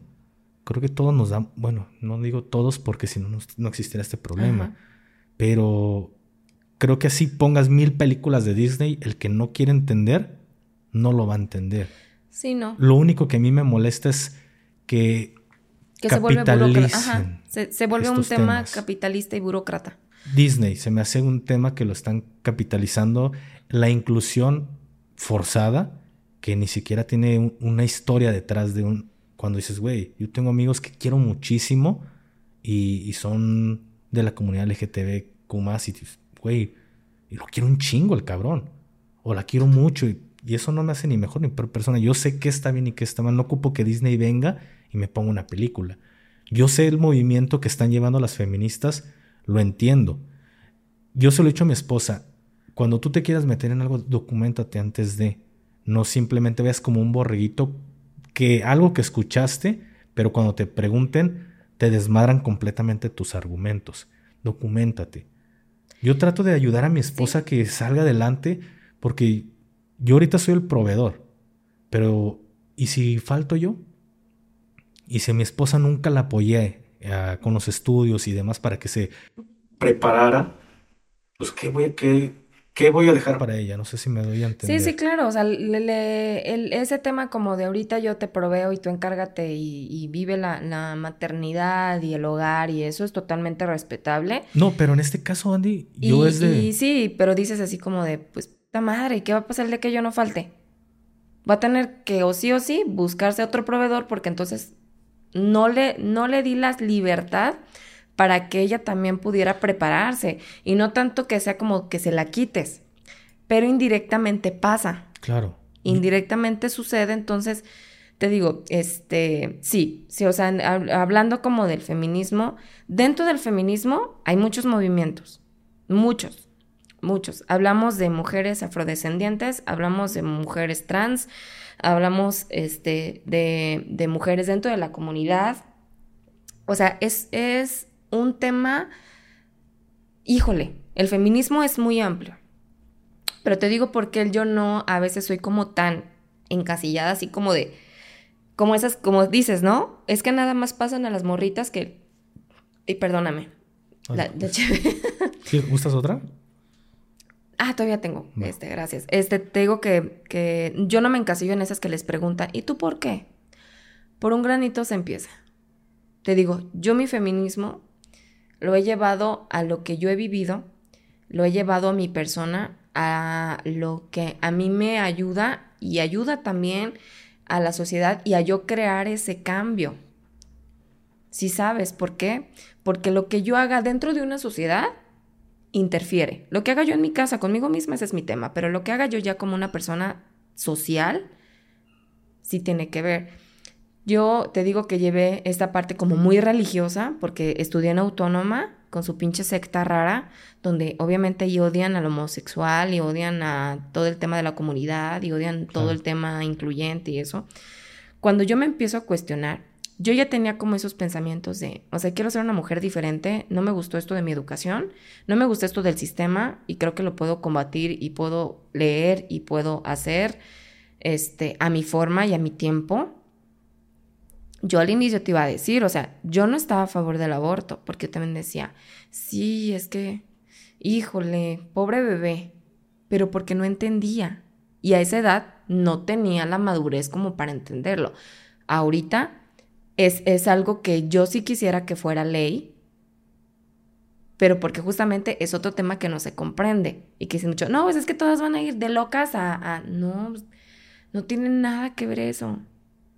Nada donde ha sido ley, no solamente hay pocos, o sea, es un porcentaje poco, hay más educación sexual y hay más puertas abiertas para las mujeres que necesitan tomar esa decisión. ¿Tú la aprobarías en, qué sentido el aborto? Sí, de que hubiera una ley que proteja a la mujer que quiere terminar su gestación.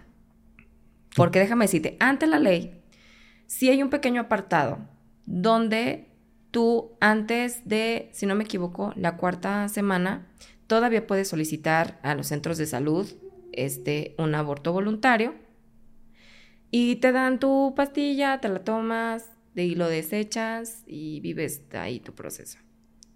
Pero ¿qué ha pasado?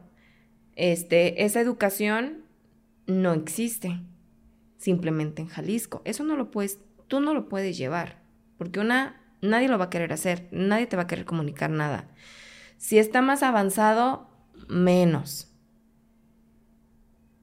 O sea, hay cosas que médicamente se puedan hacer. Por eso te digo, es un tema también muy amplio porque no es como de, ah, ya tengo nueve meses y me arrepentí. No. ¿Por qué? Porque si se, lleva, se llevara este proceso con un embarazo tan, este, este, evolucionado, corre riesgo la mamá también. Por eso hay procesos. Pero en este caso, por ejemplo, tú, hablas del aborto. Sí, y hay educación. O sea, hay una forma de decidir. Pero tú estás a favor del aborto en todos los casos? En todos los casos. Y por ejemplo... O sea, que una persona pueda decidir si quiere o no maternar, yo no lo veo negativo. Pero entonces, llegar a ese punto es educar y tener educación sexual para la población. Pero entonces eso no existe. Y aparte te digo, vamos a lo mismo y al mismo punto. Existe un tema súper machista sobre ese tema, que es de una estás para procrear, para procrear, la otra es pues ni modo, este te embaracé, pues encárgate tú. El otro es que sí somos pareja, pero pues ante Dios, tú me tienes que dar los hijos que yo quiera porque el preservativo es del diablo porque eso existe, o sea, es una realidad. Sí, sí, lo ¿eh? entiendo. Entonces, imagínate un mundo tan bonito donde una mujer pudiera decidir y decir, oiga, Doc, ¿sabe qué? No mames, ya es mi noveno hijo. No, ya otro no. Me hago un aborto, me quitan las trompas, me ligan, me ponen dispositivos, porque mira, conozco embarazos de la salpingo, que es que te quite, te corten o te liguen las trompas, conozco embarazos con los diferentes dispositivos que existen. Mi hijo nació de un dispositivo y de tratamiento hormonal. Entonces, cuando ya sucede y no lo quieres, porque no lo quieres, ¿qué otra opción das? Se quejan porque hay familias donde violentan al más no poder a los infantes, pero no le dieron a esa, esa oportunidad de poder decidir porque no lo quería. Alguien que no quiere, no quiere. Es que volvemos, a mi punto de vista, esto es un problema ya familiar. Es de cómo educamos a, nuestras, a nuestros hijos. Cómo educamos y cómo nosotros también nos educamos, ¿no? Porque te digo, para mí es muy fácil, pero pues por, por cómo pienso, por lo que me voy informando, este, y va a ser un tema polémico y mucha gente me la va a rayar, pero pues no le hace. ¿Por qué? Porque al final, se ha dicho muchas veces, no se ve toda esa gente manteniendo a los niños que están en situación de calle, ni sacando a esos infantes de esos núcleos familiares llenos de violencia. Entonces ahí entras en un tema más de un berrinche porque, ok, no es ley y ahí está tu solución. ¿Y qué está pasando con esa solución? Están pasando cosas terribles y nadie está haciendo nada. Nadie está haciendo nada. Cada día más, cada día vemos más en redes, porque tenemos ya el poder de las redes, de ver un, un montón de personas violentando infantes porque no los querían, pero pues lo tenían que tener, porque se tienen que tener, porque no hay hacia dónde orillarte.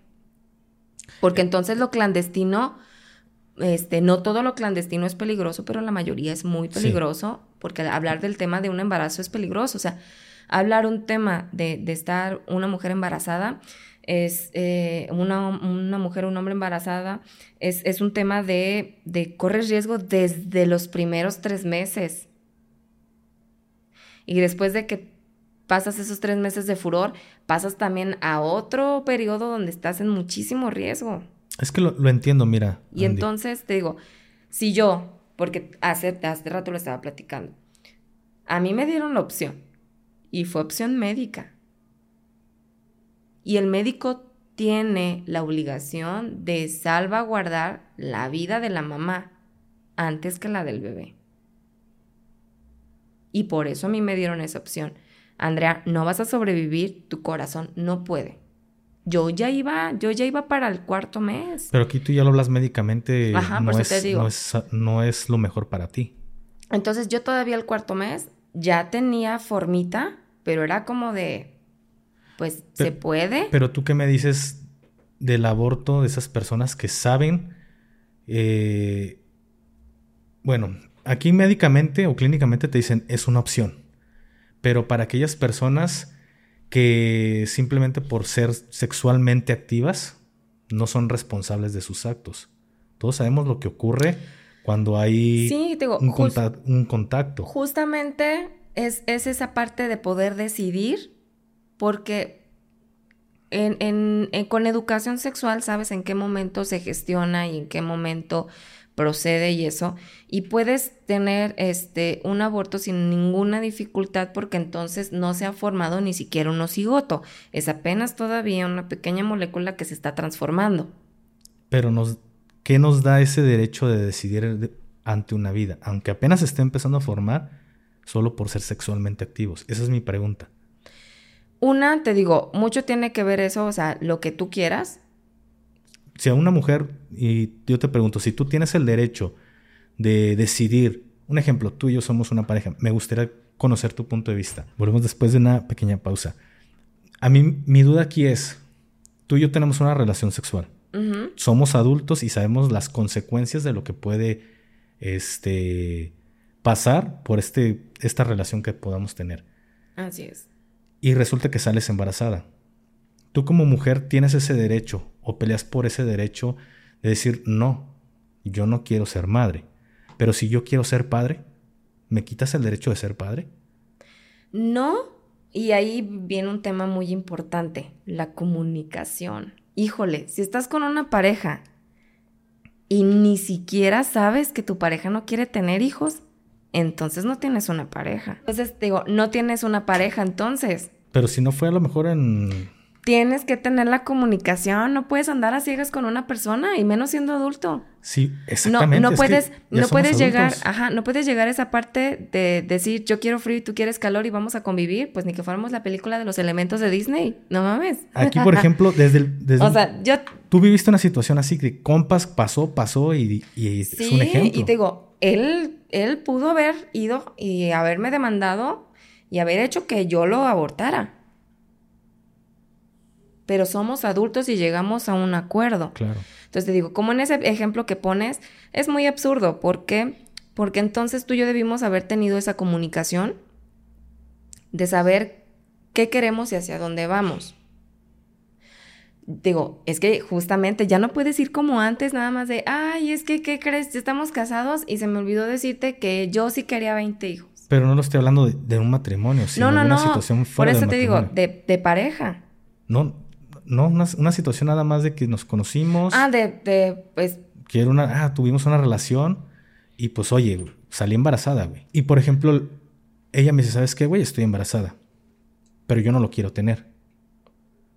Y yo le digo, mm, pues salió, yo sí quiero tenerlo. No, pero lo voy a abortar. ¿Tú me quitarías ese derecho de ser padre? Sí. Y si en... Y sí, yo sí, yo sí te lo quitaría. Pero si tú lo quieres tener, ahorita te, y si tú lo quieres tener, pero yo no lo quiero mantener. Justamente es lo que yo vivo. Me obligarían a, tener que mantener un niño que yo no, no quiero mm. tener. A mí sí me harían responsable legalmente para mantener a un niño.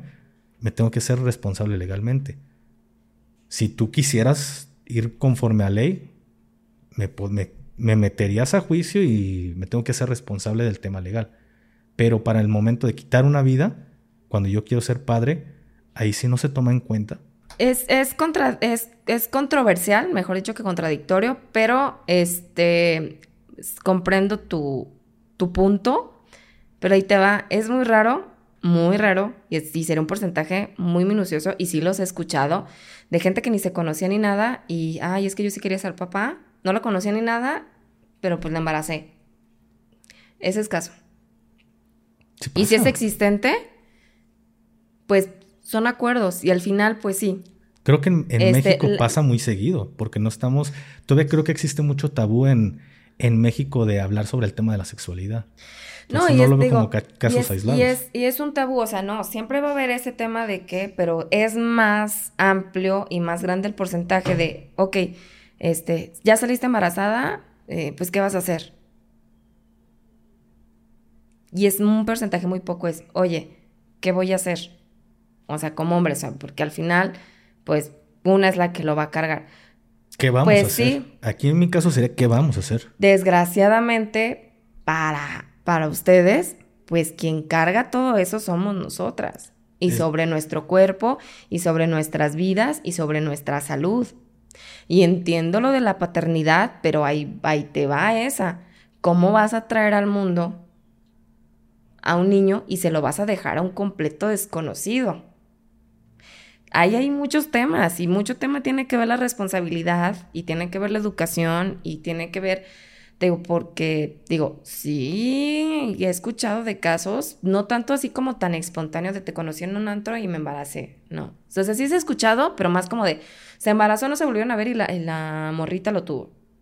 Más de que, oye, ¿sabes qué? ¿Te acuerdas que cogimos un cotorreo? Tuve un hijo tuyo vámonos poniendo como en el tema que dices de la ley de que te pide una pensión alimenticia. El tema de la pensión alimenticia es más como de núcleo familiar. ¿Me explico? Más de un tema de, ok, quieres ser el papá, pero no quieres ser el papá. O sea, quieres estar, pero no te quieres hacer responsable.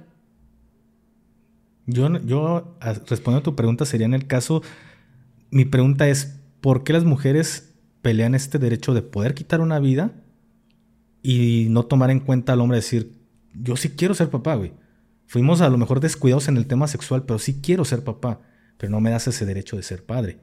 Pero si volteamos los papeles, hay mujeres que dicen, pásame una pensión y el hombre dice, no, güey, yo no quiero ser papá. Ahí sí está mal visto el hombre. No, porque justamente ve lo que voy. O sea, justamente lo que se pelea de una, de una pensión es en el tema de un núcleo familiar. Por eso te digo, existimos, sí, o sea, existimos muchas mujeres como yo, que no tenemos ningún parentesco ni ninguna relación con los progenitores de nuestros hijos. Y yo no le voy a pedir una pensión alimenticia, porque obviamente... Sí lo hacen. Pero hay muchas que lo hacen, una, porque el hombre está involucrado en la vida del, del infante. Y hay otras que, pues obviamente, vieron la mala jugada o la mala leche de esa persona que se aprovechó, las dejó embarazadas y pues las votaron, que también sucede mucho. Por eso el tema de la pensión, porque también hay mucho hombre que va por la vida embarazando mujeres con el tema de yo no me protejo, si Pero, pero también hay, hay muchas mujeres que van por la vida buscando pensiones alimenticias. Sí, por eso, o sea, vamos a lo mismo con el tema de gente mala y aprovechada lo hay en todo lo que hablemos, pero si lo sacas tú como porcentaje, y lo existe, existen porcentajes y se habla de estos temas más ampliamente, porque obviamente cuando vas a hacer una ley se tiene que ver todo esto, son porcentajes muy, muy chiquitos. ¿En qué, en qué sentido chiquitos? En, por ejemplo, como este, tú me mencionas, o sea, si tú me dijeras, o este, oye Andy, te embaracé ahorita, no te conozco, ni sé quién eres, ni sé qué pedo contigo, fue de una noche, fue de tragos, pero yo sí quiero ser papá. Pues eso ya es un tema más complicado porque obviamente, o sea, ¿cómo le, cómo le voy a dedicar nueve meses de mi vida, de mi salud, de mi estado emocional y psicológico, para ser nada más una herramienta para que tú cumplas algo con una persona que ni conoces? Pero si te metiste sexualmente con él. Sí, porque la sexualidad y, la paternidad, la maternidad no tienen nada que ver. Pero ¿sabes las consecuencias que puede haber después de? Claro, por eso te digo que entonces es, debe de ser una opción decidir en ese momento en el que ya supiste que estás embarazada, el poder decir, ¿sabes qué? Yo no lo quiero y las complejidades, como tú lo dices, o sea, porque te digo, sí existen, pero son casos muy nulos. Es que no porque... son... Ahí, ahí difiero contigo, Andy, de que son nulos porque creo que tú ya te estás inclinando de una forma subjetiva a tus creencias. No, porque yo tengo amigos que son padres solteros, pero era, son padres solteros porque tuvieron parejas, llegaron a un acuerdo de siendo parejas, este, tenerlo, la, ella no quería maternar rompieron una relación y ellos se quedaron con los hijos o las hijas. Es como, mira, te pongo un ejemplo. Tú hace un momento dijiste que los hombres que, que tienen a las mujeres y no les permiten esta libertad de seguir creciendo. Yo no, yo no, por, no porque yo sea de esta forma quiere decir que todos los hombres son así. No, no. No, puedo este, generalizar. No, ajá, no se generaliza. Yo, por ejemplo, todos los días me levanto, llevo a mi niño a la guardería, mi esposa se va a terminar sus estudios, voy y lo recojo de la guardería hasta que mi esposa llega a las 8 de la noche. Yo soy el que me encargo completamente de mi hijo. Sí, sí gracias. Sigo apoyando a mi esposa. Y no quiere decir que porque yo sea así, todos los hombres hacen lo mismo. Sé que hay mucho machismo en contra de la mujer que le dicen, no, güey, tú no estudias, no terminaste la prepa, la secundaria, tu carrera es tu pedo. o la terminaste, no te permito seguir estudiando, porque sé que hay muchos hombres. No generalizo ni de un lado ni del otro, porque estadísticamente no puedo hablar. Pero hay cosas que sí entiendo, apoyo, yo, yo en lo personal apoyo el tema hacia la mujer porque tengo madre, tengo hija, tengo esposa. Pero hay cosas que sí difiero porque se apoyan de una forma subjetiva a la creencia o los valores que tú estás peleando en ese momento. Un ejemplo, el hombre. El hombre golpea a una mujer y es violencia de género la mujer golpea a un hombre y es violencia intrafamiliar. A lo mejor el hombre por cualquier situación puede llegarle a quitar la vida a una mujer, lo, rápidamente lo acusan de feminismo. De, feminicidio. perdón, de feminicidio, aunque quizá la causa de la muerte hacia la mujer no fue por el odio a su género. No, eso sí se investiga. Eso sí se investiga. O sea, eso sí, no, no, ahí no, no va por ahí. Eso sí, sí está la estadística y se, y se investiga. Por eso te digo que hay, muy procesos, hay procesos mal hechos y muy largos en todo este tema. ¿Cómo pasa de un, de un tema de violencia de género a un, a un violencia intrafamiliar? Pero es que el hombre rápidamente lo, lo meten por eso. Violencia que sea de tu pareja, expareja, eh, marido, hermano, papá. En esas cercanías. En este caso, el mío tenía un trasfondo familiar, porque él vivió conmigo y era mi pareja. Y es familiar. Si él hubiera sido mi amigo, ya no es violencia intrafamiliar, es violencia de género. ¿Cómo, cómo, lo, cómo se descarta eso? Con la investigación. Y por eso te digo, los procesos son tan largos. O sea, yo no te digo y no anulo y no quito los hombres que quieran ser papás, lo que dices ahorita. No, pero sí hay una estadística sobre este, estudios, sobre encuestas, donde, por ejemplo, el jalisciense, el hombre jalisciense, tiene menos esa parte, este, perdón, paternal, este, de, de decisión sobre un embarazo, no, ¿cómo se, cómo se le dice? no deseado. Y fue una encuesta general de una, de una población bastante amplia donde pues se, tomó el tema.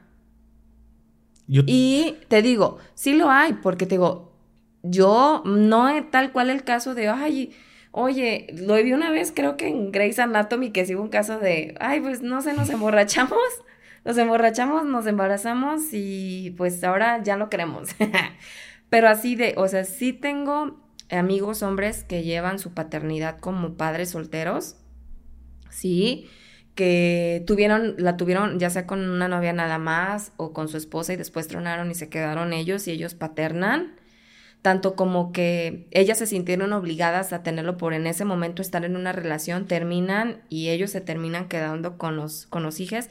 Sí, sí tengo, sí tengo amistades y he apoyado amigos que necesitan también esa asesoría por el tema que te digo, o sea, lo mismo que pasa acá.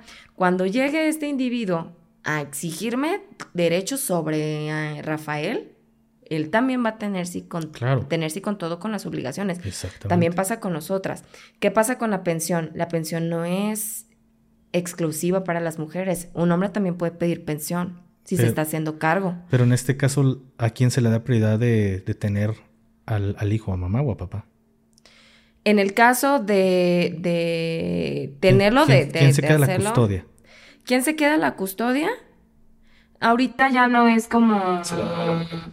No. La custodia es muy difícil que se la den a un hombre. Así la mujer pueda ser drogadicta, andar en pedos, se la dan a la mujer. No, ya no. Ya no, y te digo, vamos a lo mismo. Es el sistema, con quién llegues y qué procesos. Pero aquí, Andy, tú peleas en un sistema que te estás viendo la ineficiencia claro, y la Claro, entonces te digo, pero no tiene que ver tanto como que forzosamente nosotras nos queramos quedar o no, no, no, no. Y te digo, sí, existen mujeres malas y existen personas en general malas. Pero te digo, este, no, te digo, tengo y, y hasta podrías entrevistar a ellos que literal, o sea, sus eh, parejas o sus esposas no los quisieron y ellos paternan a toda madre y la custodia la tienen ellos y no tuvieron ningún tema, ni legal, ni de pensión, ni nada. Pero hubo un proceso, un debido proceso Pero, a ajá, juicio. hubo un proceso donde ellas se deslindan de su maternidad. Si yo ahorita, no si quiero. ahorita yo, pero es hasta que ya existe el debido proceso. Si yo ahorita me separo de, de mi esposa y mi esposa es una drogadicta que anda metida en pedos y demás, el niño se lo dan a ella. Ah, pues justamente te digo, no, digo, tiene que ver mucho el sistema, sí. Hasta Y que ya me voy a un juicio de dos, tres años, es cuando el juez Mm. dice, sí, te no, la no, ya no hijo". es tan largo y por eso justamente ahorita está el tema de la ley vicaria. ¿Qué pasa con eso? Ni una mujer ni un hombre puede usar un infante para mantener el chantaje a la pareja. Y eso ya es, ya, ya es ley en, en algunos estados. Pero primero se debe llevar a juicio. Lo puedes hacer no necesariamente a juicio si llegas a un acuerdo. ¿A qué llegas al momento del juicio? Cuando ya hay una parte que está peleando. Cuando yo, ya yo, la, la otra parte está peleando, ya se llega a juicio. Tú no necesitas un juicio. No necesitas un, un papel que diga soy madre o soy padre soltero. Pero, si te digo, si este niño llega y, y yo le niego a Rafael porque nunca ha estado, él sí puede ir a la ley y exigir que yo le dé oportunidad de paternar. Pero es que tú aquí lo, lo te vas o te vas No, a- yo pongo, yo pongo el ejemplo mío. O sea, yo, yo pongo el ejemplo mío. Sí, es que te digo, hay, hay- Pero las palabras se las lleva el viento. Los acuerdos existen sí o no ante la ley. Pero debe de, de estar Pero te digo, avalado Aquí, ah, legalmente. sí, no. Pero, te pero te digo, aquí estás, aquí nos estamos entrando como en un segmento. ¿De qué? De parejas que se pelean a los infantes o que se pelean el si nace o no nace, o si quieres maternar o quieres paternar. Aquí ya nos estamos como enfocando en, en ese segmento, este, donde hay una pareja que quiere pelear de quien lo- se lo va a quedar. Pero fuera de ese círculo, existen muchos este, papás y mamás que vivimos sin el papel de que, de que somos, este, que son hijos naturales. Es más, ella se lo puede entregar y él ponerle sus apellidos. Yo lo entiendo. Pero aquí es las cosas y no- y así existe y no necesariamente necesitan un papel que diga que tienes la, la custodia completa. Habría, Te voy a poner un ejemplo. ¿Puedes pelear? O sea, se llega la pelea el día que llegue ella y le diga, ¿sabes qué? Ahora sí ya lo quiero. Pero ¿sabes qué? No solamente quiero acercarme, yo me lo quiero quedar. Ahí sí, porque entonces ahí ya, ya, tiene, ya tienen que llegar o a un acuerdo o, pues, si no llegan a ese acuerdo, pelear quién se queda con o, por días y custodias. Pero esto de, llegar a un acuerdo interno como, como pareja, no solo queda de palabra. Porque todo se tiene que ir a juicio. O si no lo vas a, o si va a quedar en un mutuo acuerdo, siempre debe de, existir una evidencia. Te pongo un ejemplo con la, mamá de mi hija. Lo que nosotros tenemos hacia la niña, la pensión que yo le paso, no es, no se llevó a juicio. Eso yo se lo doy a, la mamá de mi hija. Pero yo todo, cada que le deposito dinero, yo guardo ticket de todo. Si le compro zapatos, si le compro ropas, cada- la pensión que le paso cada mes, ticket de todo. Porque esto es de palabra. Porque si el día de es. mañana ella quiere sentarse en su, en su muñeca y dice, va con un juez y dice, Nunca me dio. ¿nunca me dio? ¿Quién crees que nunca dio? Sí, sí. Yo. Digo, y, y no te desmiento. Pero Las entonces. cosas no son a palabra. Tiene que estar con un debido proceso ya legal y que ya haya un antecedente de que se sí se tiene que hacer. Sí se debería de hacer. Que no se hace en muchos casos porque también es un tema can- cansado para las infancias, porque pues vamos a lo mismo. El sistema no está adecuado para hacer las cosas correctamente Claro. para las infancias. Entonces, ¿qué pasa? Se llegan a los acuerdos. Entonces va a pasar lo mismo. Cuando a mí llega la ley y me diga, es que él, él debe de convivir con el niño porque es el papá. No, a ver. Él nunca ha estado. ¿Y cómo lo voy a demostrar? Porque entonces pasan a Rafa con unos psicólogos y le preguntan que si lo conoce, que si lo ubica. Justamente ellos ven y les puedo demostrar que él jamás ha tenido interacción conmigo, ni financiera, ni emocional. Y, y, o sea, todo eso va involucrado. Que eso al final son, como tú dices, es como guardar como tu, tu ficha de depósito. Pasa lo mismo. Pero te digo, ya aquí nos vamos en el tema de que alguien pelee. Por eso debe de existir y espero también se, sea iniciativa en otros estados la ley vicaria, que es ninguno de los padres puede involucrar al infante en el tema que es de adultos, que es de parejas o hasta de amistad, ¿no? Porque te digo, pues a mí se suscita con una, con una amistad. No, él nunca fue ni es mi pareja. Entonces, esta ley lo que hace es que protege al infante y ya no debe de existir esto que me estás preguntando. El saber o decidir o pelear por la custodia de un infante. Pero es que ¿qué tanto se puede proteger un infante? Te pongo un ejemplo. Un amigo está casado con una mujer, este güey es militar, y de pronto la mujer se empieza a meter en el cristal. Tienen dos hijos, la señora, uno de los niños nació con hidrocefalia, el niño salió con la columna por fuera, lo operaron, silla de ruedas, 3, 4 años el niño.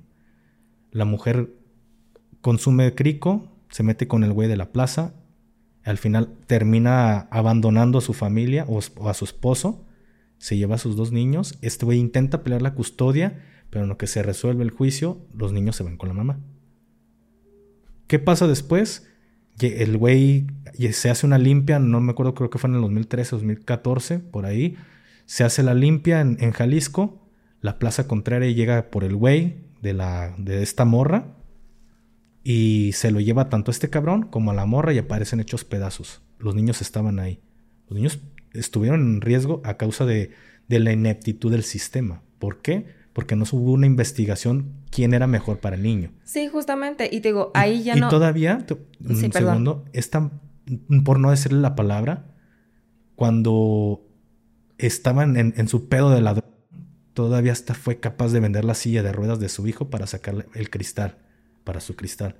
Entonces, ¿qué hizo el sistema? Le dio los niños a la mujer solo por ser la mujer, por ser la madre, sin primero investigar en qué situación estaba la mujer. ¿Ves correcto, ves justo esto? No, no, y justamente digo, voy a eso. Mm, esto fue un tema de poder en primera. Ella quitarle a, los hijos fue tema de poder y tema de parejas, no porque ella los quisiera.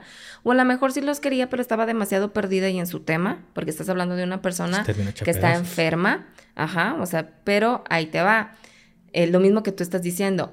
Si tuviéramos un sistema que uno estuviera a favor de las infancias y que hiciera correctamente las cosas, sí pasa si te investigan y sí, o sea, sí existe ese proceso, que no lo hagan es muy diferente, pero sí existe esa equivalencia de, oye, ¿por qué? ¿Qué pasa? Pasa ahorita un tema muy importante, la economía. Sí, tú puedes querer muchísimo, muchísimo a tus hijos. Pero ¿qué pasa si no les puedes dar un hogar, una estabilidad económica y emocional? Difícilmente el Estado te va a otorgar la custodia porque es el beneficio del infante. Pero entonces, ¿qué pasa? La otra persona tampoco los quiere. Entonces pasan a hogares este, adoptivos o centros este, donde tienen a, los pequeños, este, los orfanatos y centros para, para niños en situación de calles. Creo que, creo que sería lo mejor, ¿no? Pero pues también estamos muy ineficientes en ese tema y al final son niños que pues llegan a un sistema donde tampoco tienen recursos, ni apoyo, ni nada. Y son niños que terminan peor de lo que hubieran estado con el uno o con el otro. no, sobre eso te digo, ese sistema... Yo creo que sería lo mejor, que el Estado los mandara a un, lugar de estos en lo que el Estado decide a quién entregar la custodia. Sí, sí existe eso, y para eso existen los DIF, pero voy a lo mismo. ¿Alguna vez te has dado vueltas a, los DIF de Jalisco? Trabajar a cómo, A cómo los tratan a los infantes, cómo viven. No tienen apoyo. Los infantes ni siquiera tienen un acompañamiento psicológico, emocional, donde puedan ellos, pues, llevar eso. En mi familia, mi hermano el mayor hizo una fundación que nos llamamos Construyendo Sonrisas, que justamente nosotros hacíamos ese acompañamiento a las infancias de algunas casas hogares en, Guadalajara. ¿Por qué? Porque muchas casas hogares no lo tienen y aparte muchas no tienen el apoyo tampoco del gobierno que decían, sí, te mandamos chiquillos y sí, sí te vamos a dar dinero y no. Nunca lo hicieron. Y nunca lo hicieron. Entonces, ¿qué nos pasaba? Nosotros nos, nos dimos cuenta de esa realidad. Entonces, les quitan a los niños. Uno porque no lo quiere y el otro porque pues, no está en, en posición de, de tenerlos o porque los dos están en la cárcel o porque ninguno lo quiso. Son niños abandonados sin ningún acompañamiento que el momento en que cumplen 14 años los sacan a la calle porque el gobierno ya no se hace responsable. Esa es la realidad. Entonces, entre no saturar las casas hogares, entre no saturar las calles de, infancias, pues les valen, bien los tienen a los pobres. Entonces digo, si el que muchas mujeres puedan tomar esa decisión, antes de llegar a todo esto, estaría padre. si tuviéramos un arma de doble filo. Eh, sí, claro, y si tuviéramos la educación sexual correcta, sería también otro cambio muy diferente. Y por eso te digo, ¿por qué que exista la ley? No tanto para ese, ese, esas personas que se embarazan, se embarazan sin cuidarse, no. Para las personas que por algo nos cuidamos, teníamos la educación, sabíamos que, pero pues tampoco nos vas a, no le puedes prohibir a la sociedad, no le puedes pedir a una persona que deje de sentir su, su, sexualidad o de llevarla con tal de no procrear, porque pues dimos, pues entonces todas las mujeres nos tendríamos que... A mí me gustaría preguntarte algo, Andy. Y me gustaría conocer tu respuesta porque tú tienes un hijo. Hablamos, hablábamos hace un momento de esta, de esta situación que están pasando los hombres, que si la mujer dice, me golpeó, no investigan, simplemente me golpeó. Entiendo que hay muchos casos como, como el tuyo, por desgracia, pasa, pero hay otras personas que, por desgracia, no lo viven y terminan utilizando esta situación que ya se volvió un arma de doble filo. ¿Por qué te puedo decir un arma de doble filo?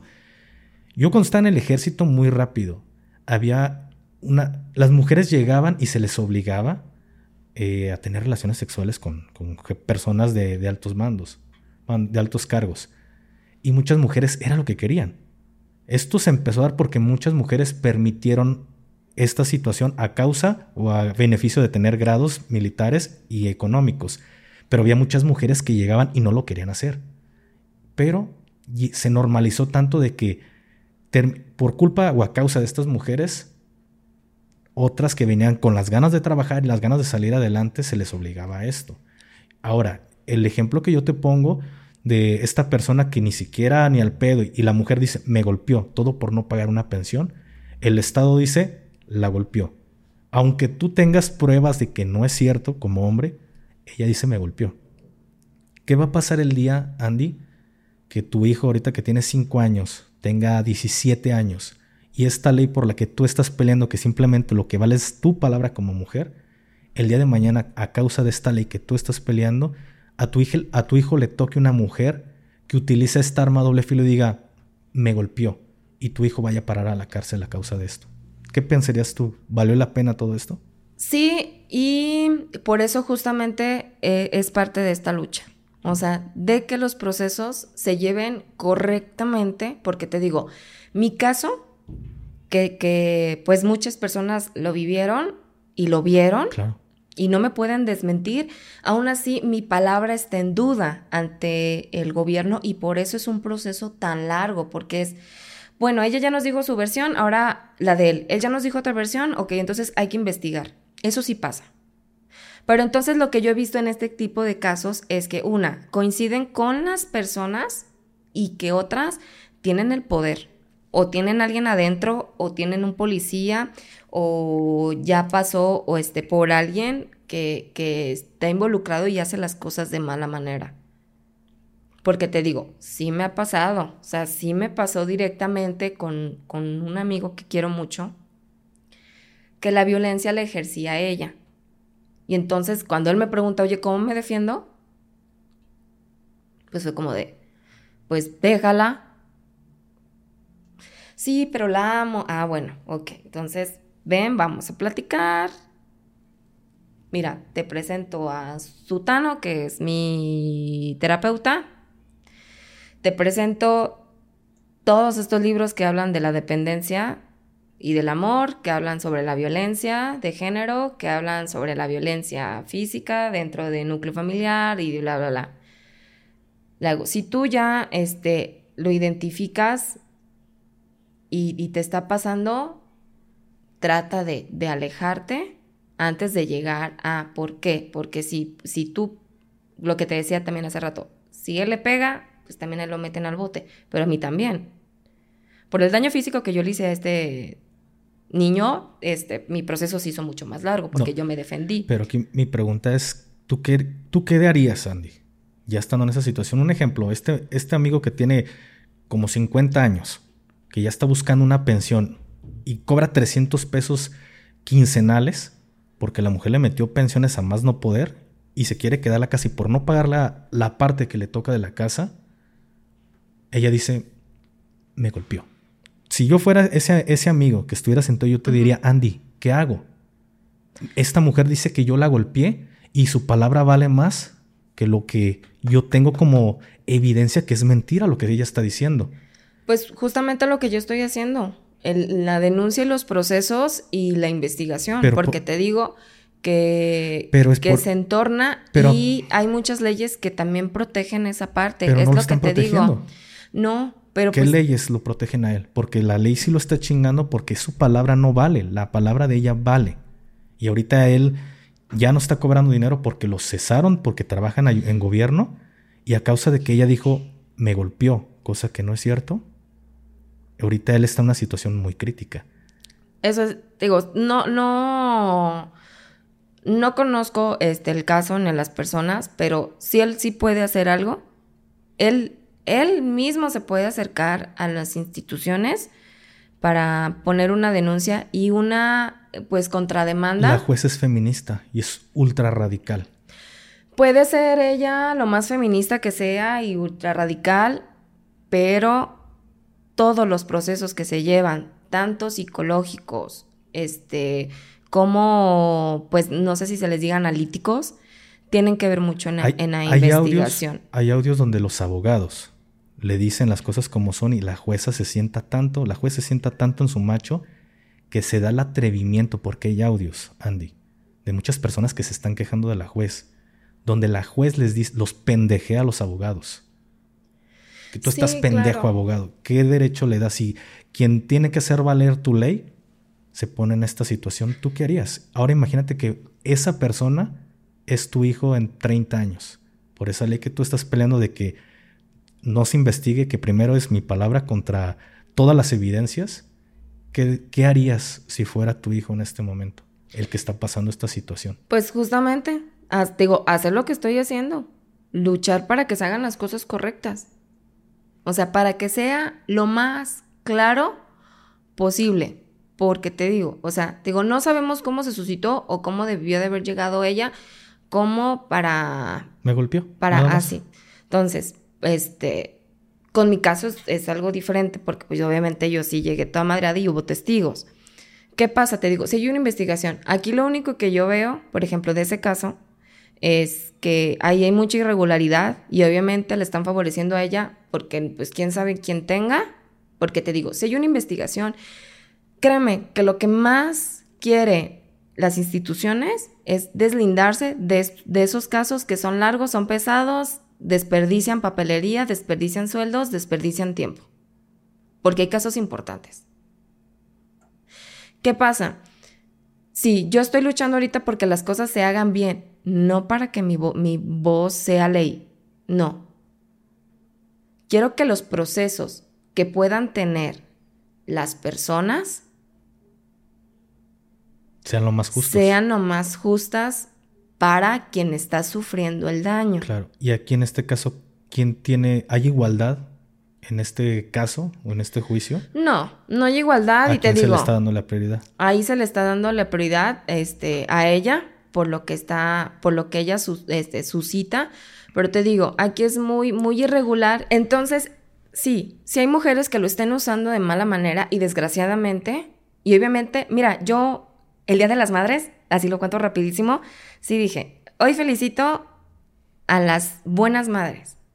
Y también felicito a las mierdas y monstruos madres, porque hay malas madres. Entonces, ¿qué, va, ¿qué pasa ahí? Vamos, estamos romantizando y haciendo procesos malos. Que te digo, va desde lo familiar hasta el sistema. Pasa lo mismo con este movimiento. ¿Qué pasa? Pues lo están usando, le están usando malamente y aparte se les da prioridad a los casos que se están usando de mala forma. Así es. Y entonces, ¿en qué lugar quedamos las mujeres que sí lo necesitamos y sí necesitamos justicia y sí necesitamos esos cabrones detrás de las rejas? Estamos valiendo madre. Así es. Eso es lo que yo no estoy Entonces, ahí ya no es tanto el tema del feminismo, es el, es el poder que ahorita ella lo está utilizando. Y que él no lo tiene, desgraciadamente. Pero entonces te digo, él puede utilizar este derechos humanos, él puede buscar este, muchos este, grupos de movimientos que lo ayudan en derechos humanos. Eh, ¿Comentaste que tienen hijos? Eh, sí, pero ya, ya están grandes. Ah, entonces, se van a ir es el, ah, eh, sí, ahí, es el tema como monetario y ellos ya está utilizando la violencia intrafamiliar para, para quedarse por el, por, el, por, el patrimonio, perdón. Entonces, sí, ahí es, ahí es un tema como de, de una de poder y económico. ¿Por qué? Porque entonces él se quiere salvaguardar y pues él se está quedando sin nada, pero entonces el lado de ella busca quedarse con el patrimonio y aparte los abogados están moviendo y moviendo fichas porque obviamente los abogados no trabajan de gratis. Ellos necesitan también cobrar. Ya quisiera yo tener esos abogados y ya estuviera ese güey en la cárcel. Pero entonces son abogados que a mí me cobrarían, ¿qué? Pues casi tres cuartas partes de lo que yo gano para que se ejecutara eso. ¿Por qué? ¿Qué hace esa clase de gente en el poder? Pues usa las palancas y la corrupción y lo que tienen dentro, porque ahí hay reparto de fichas. Así es. Tú mismo lo dijiste, si yo tuviera alguien en el poder, aunque sea, cualquier pichi politiquillo que tú quieras, y yo fuera su amiga cercana, y hubiera visto que mi vida, ese güey estuviera desaparecido, es más, ni tuviéramos esta conversación, yo viviría ya feliz de la vida. Claro. Pero no pasa, porque soy una humana que normal y mortal. Los que somos mortales pasamos este tipo de penurias, ¿verdad? Que ni tengo ni economía ni ese poder. Andy, pues muchísimas gracias por haber estado aquí. No, no es por acá, pero ya viste que se nos queda como menos de un minuto de, memoria. No sé cuánto, cuánto grabamos. Ahorita te voy a decir. Como tres días de episodios. Tres horas, diez minutos. y como ahorita justo acababa de grabar el de bien mucho, pues las cinco horas que da de capacidad no las acabamos. Andy, si estás dispuesta, aquí podemos tener una segunda parte. Con todo gusto. Pues muchísimas gracias, Andy, por haber llegado hasta, por haber estado aquí de invitada y gracias a todos ustedes por haber llegado hasta este punto. Ya en las redes sociales de Andy Ruiz están apareciendo aquí abajo y pues nada, se despide usted su compa el Gafe 423 y mi amiga Andy Ruiz. Andy Ruiz. hasta la próxima. Bye.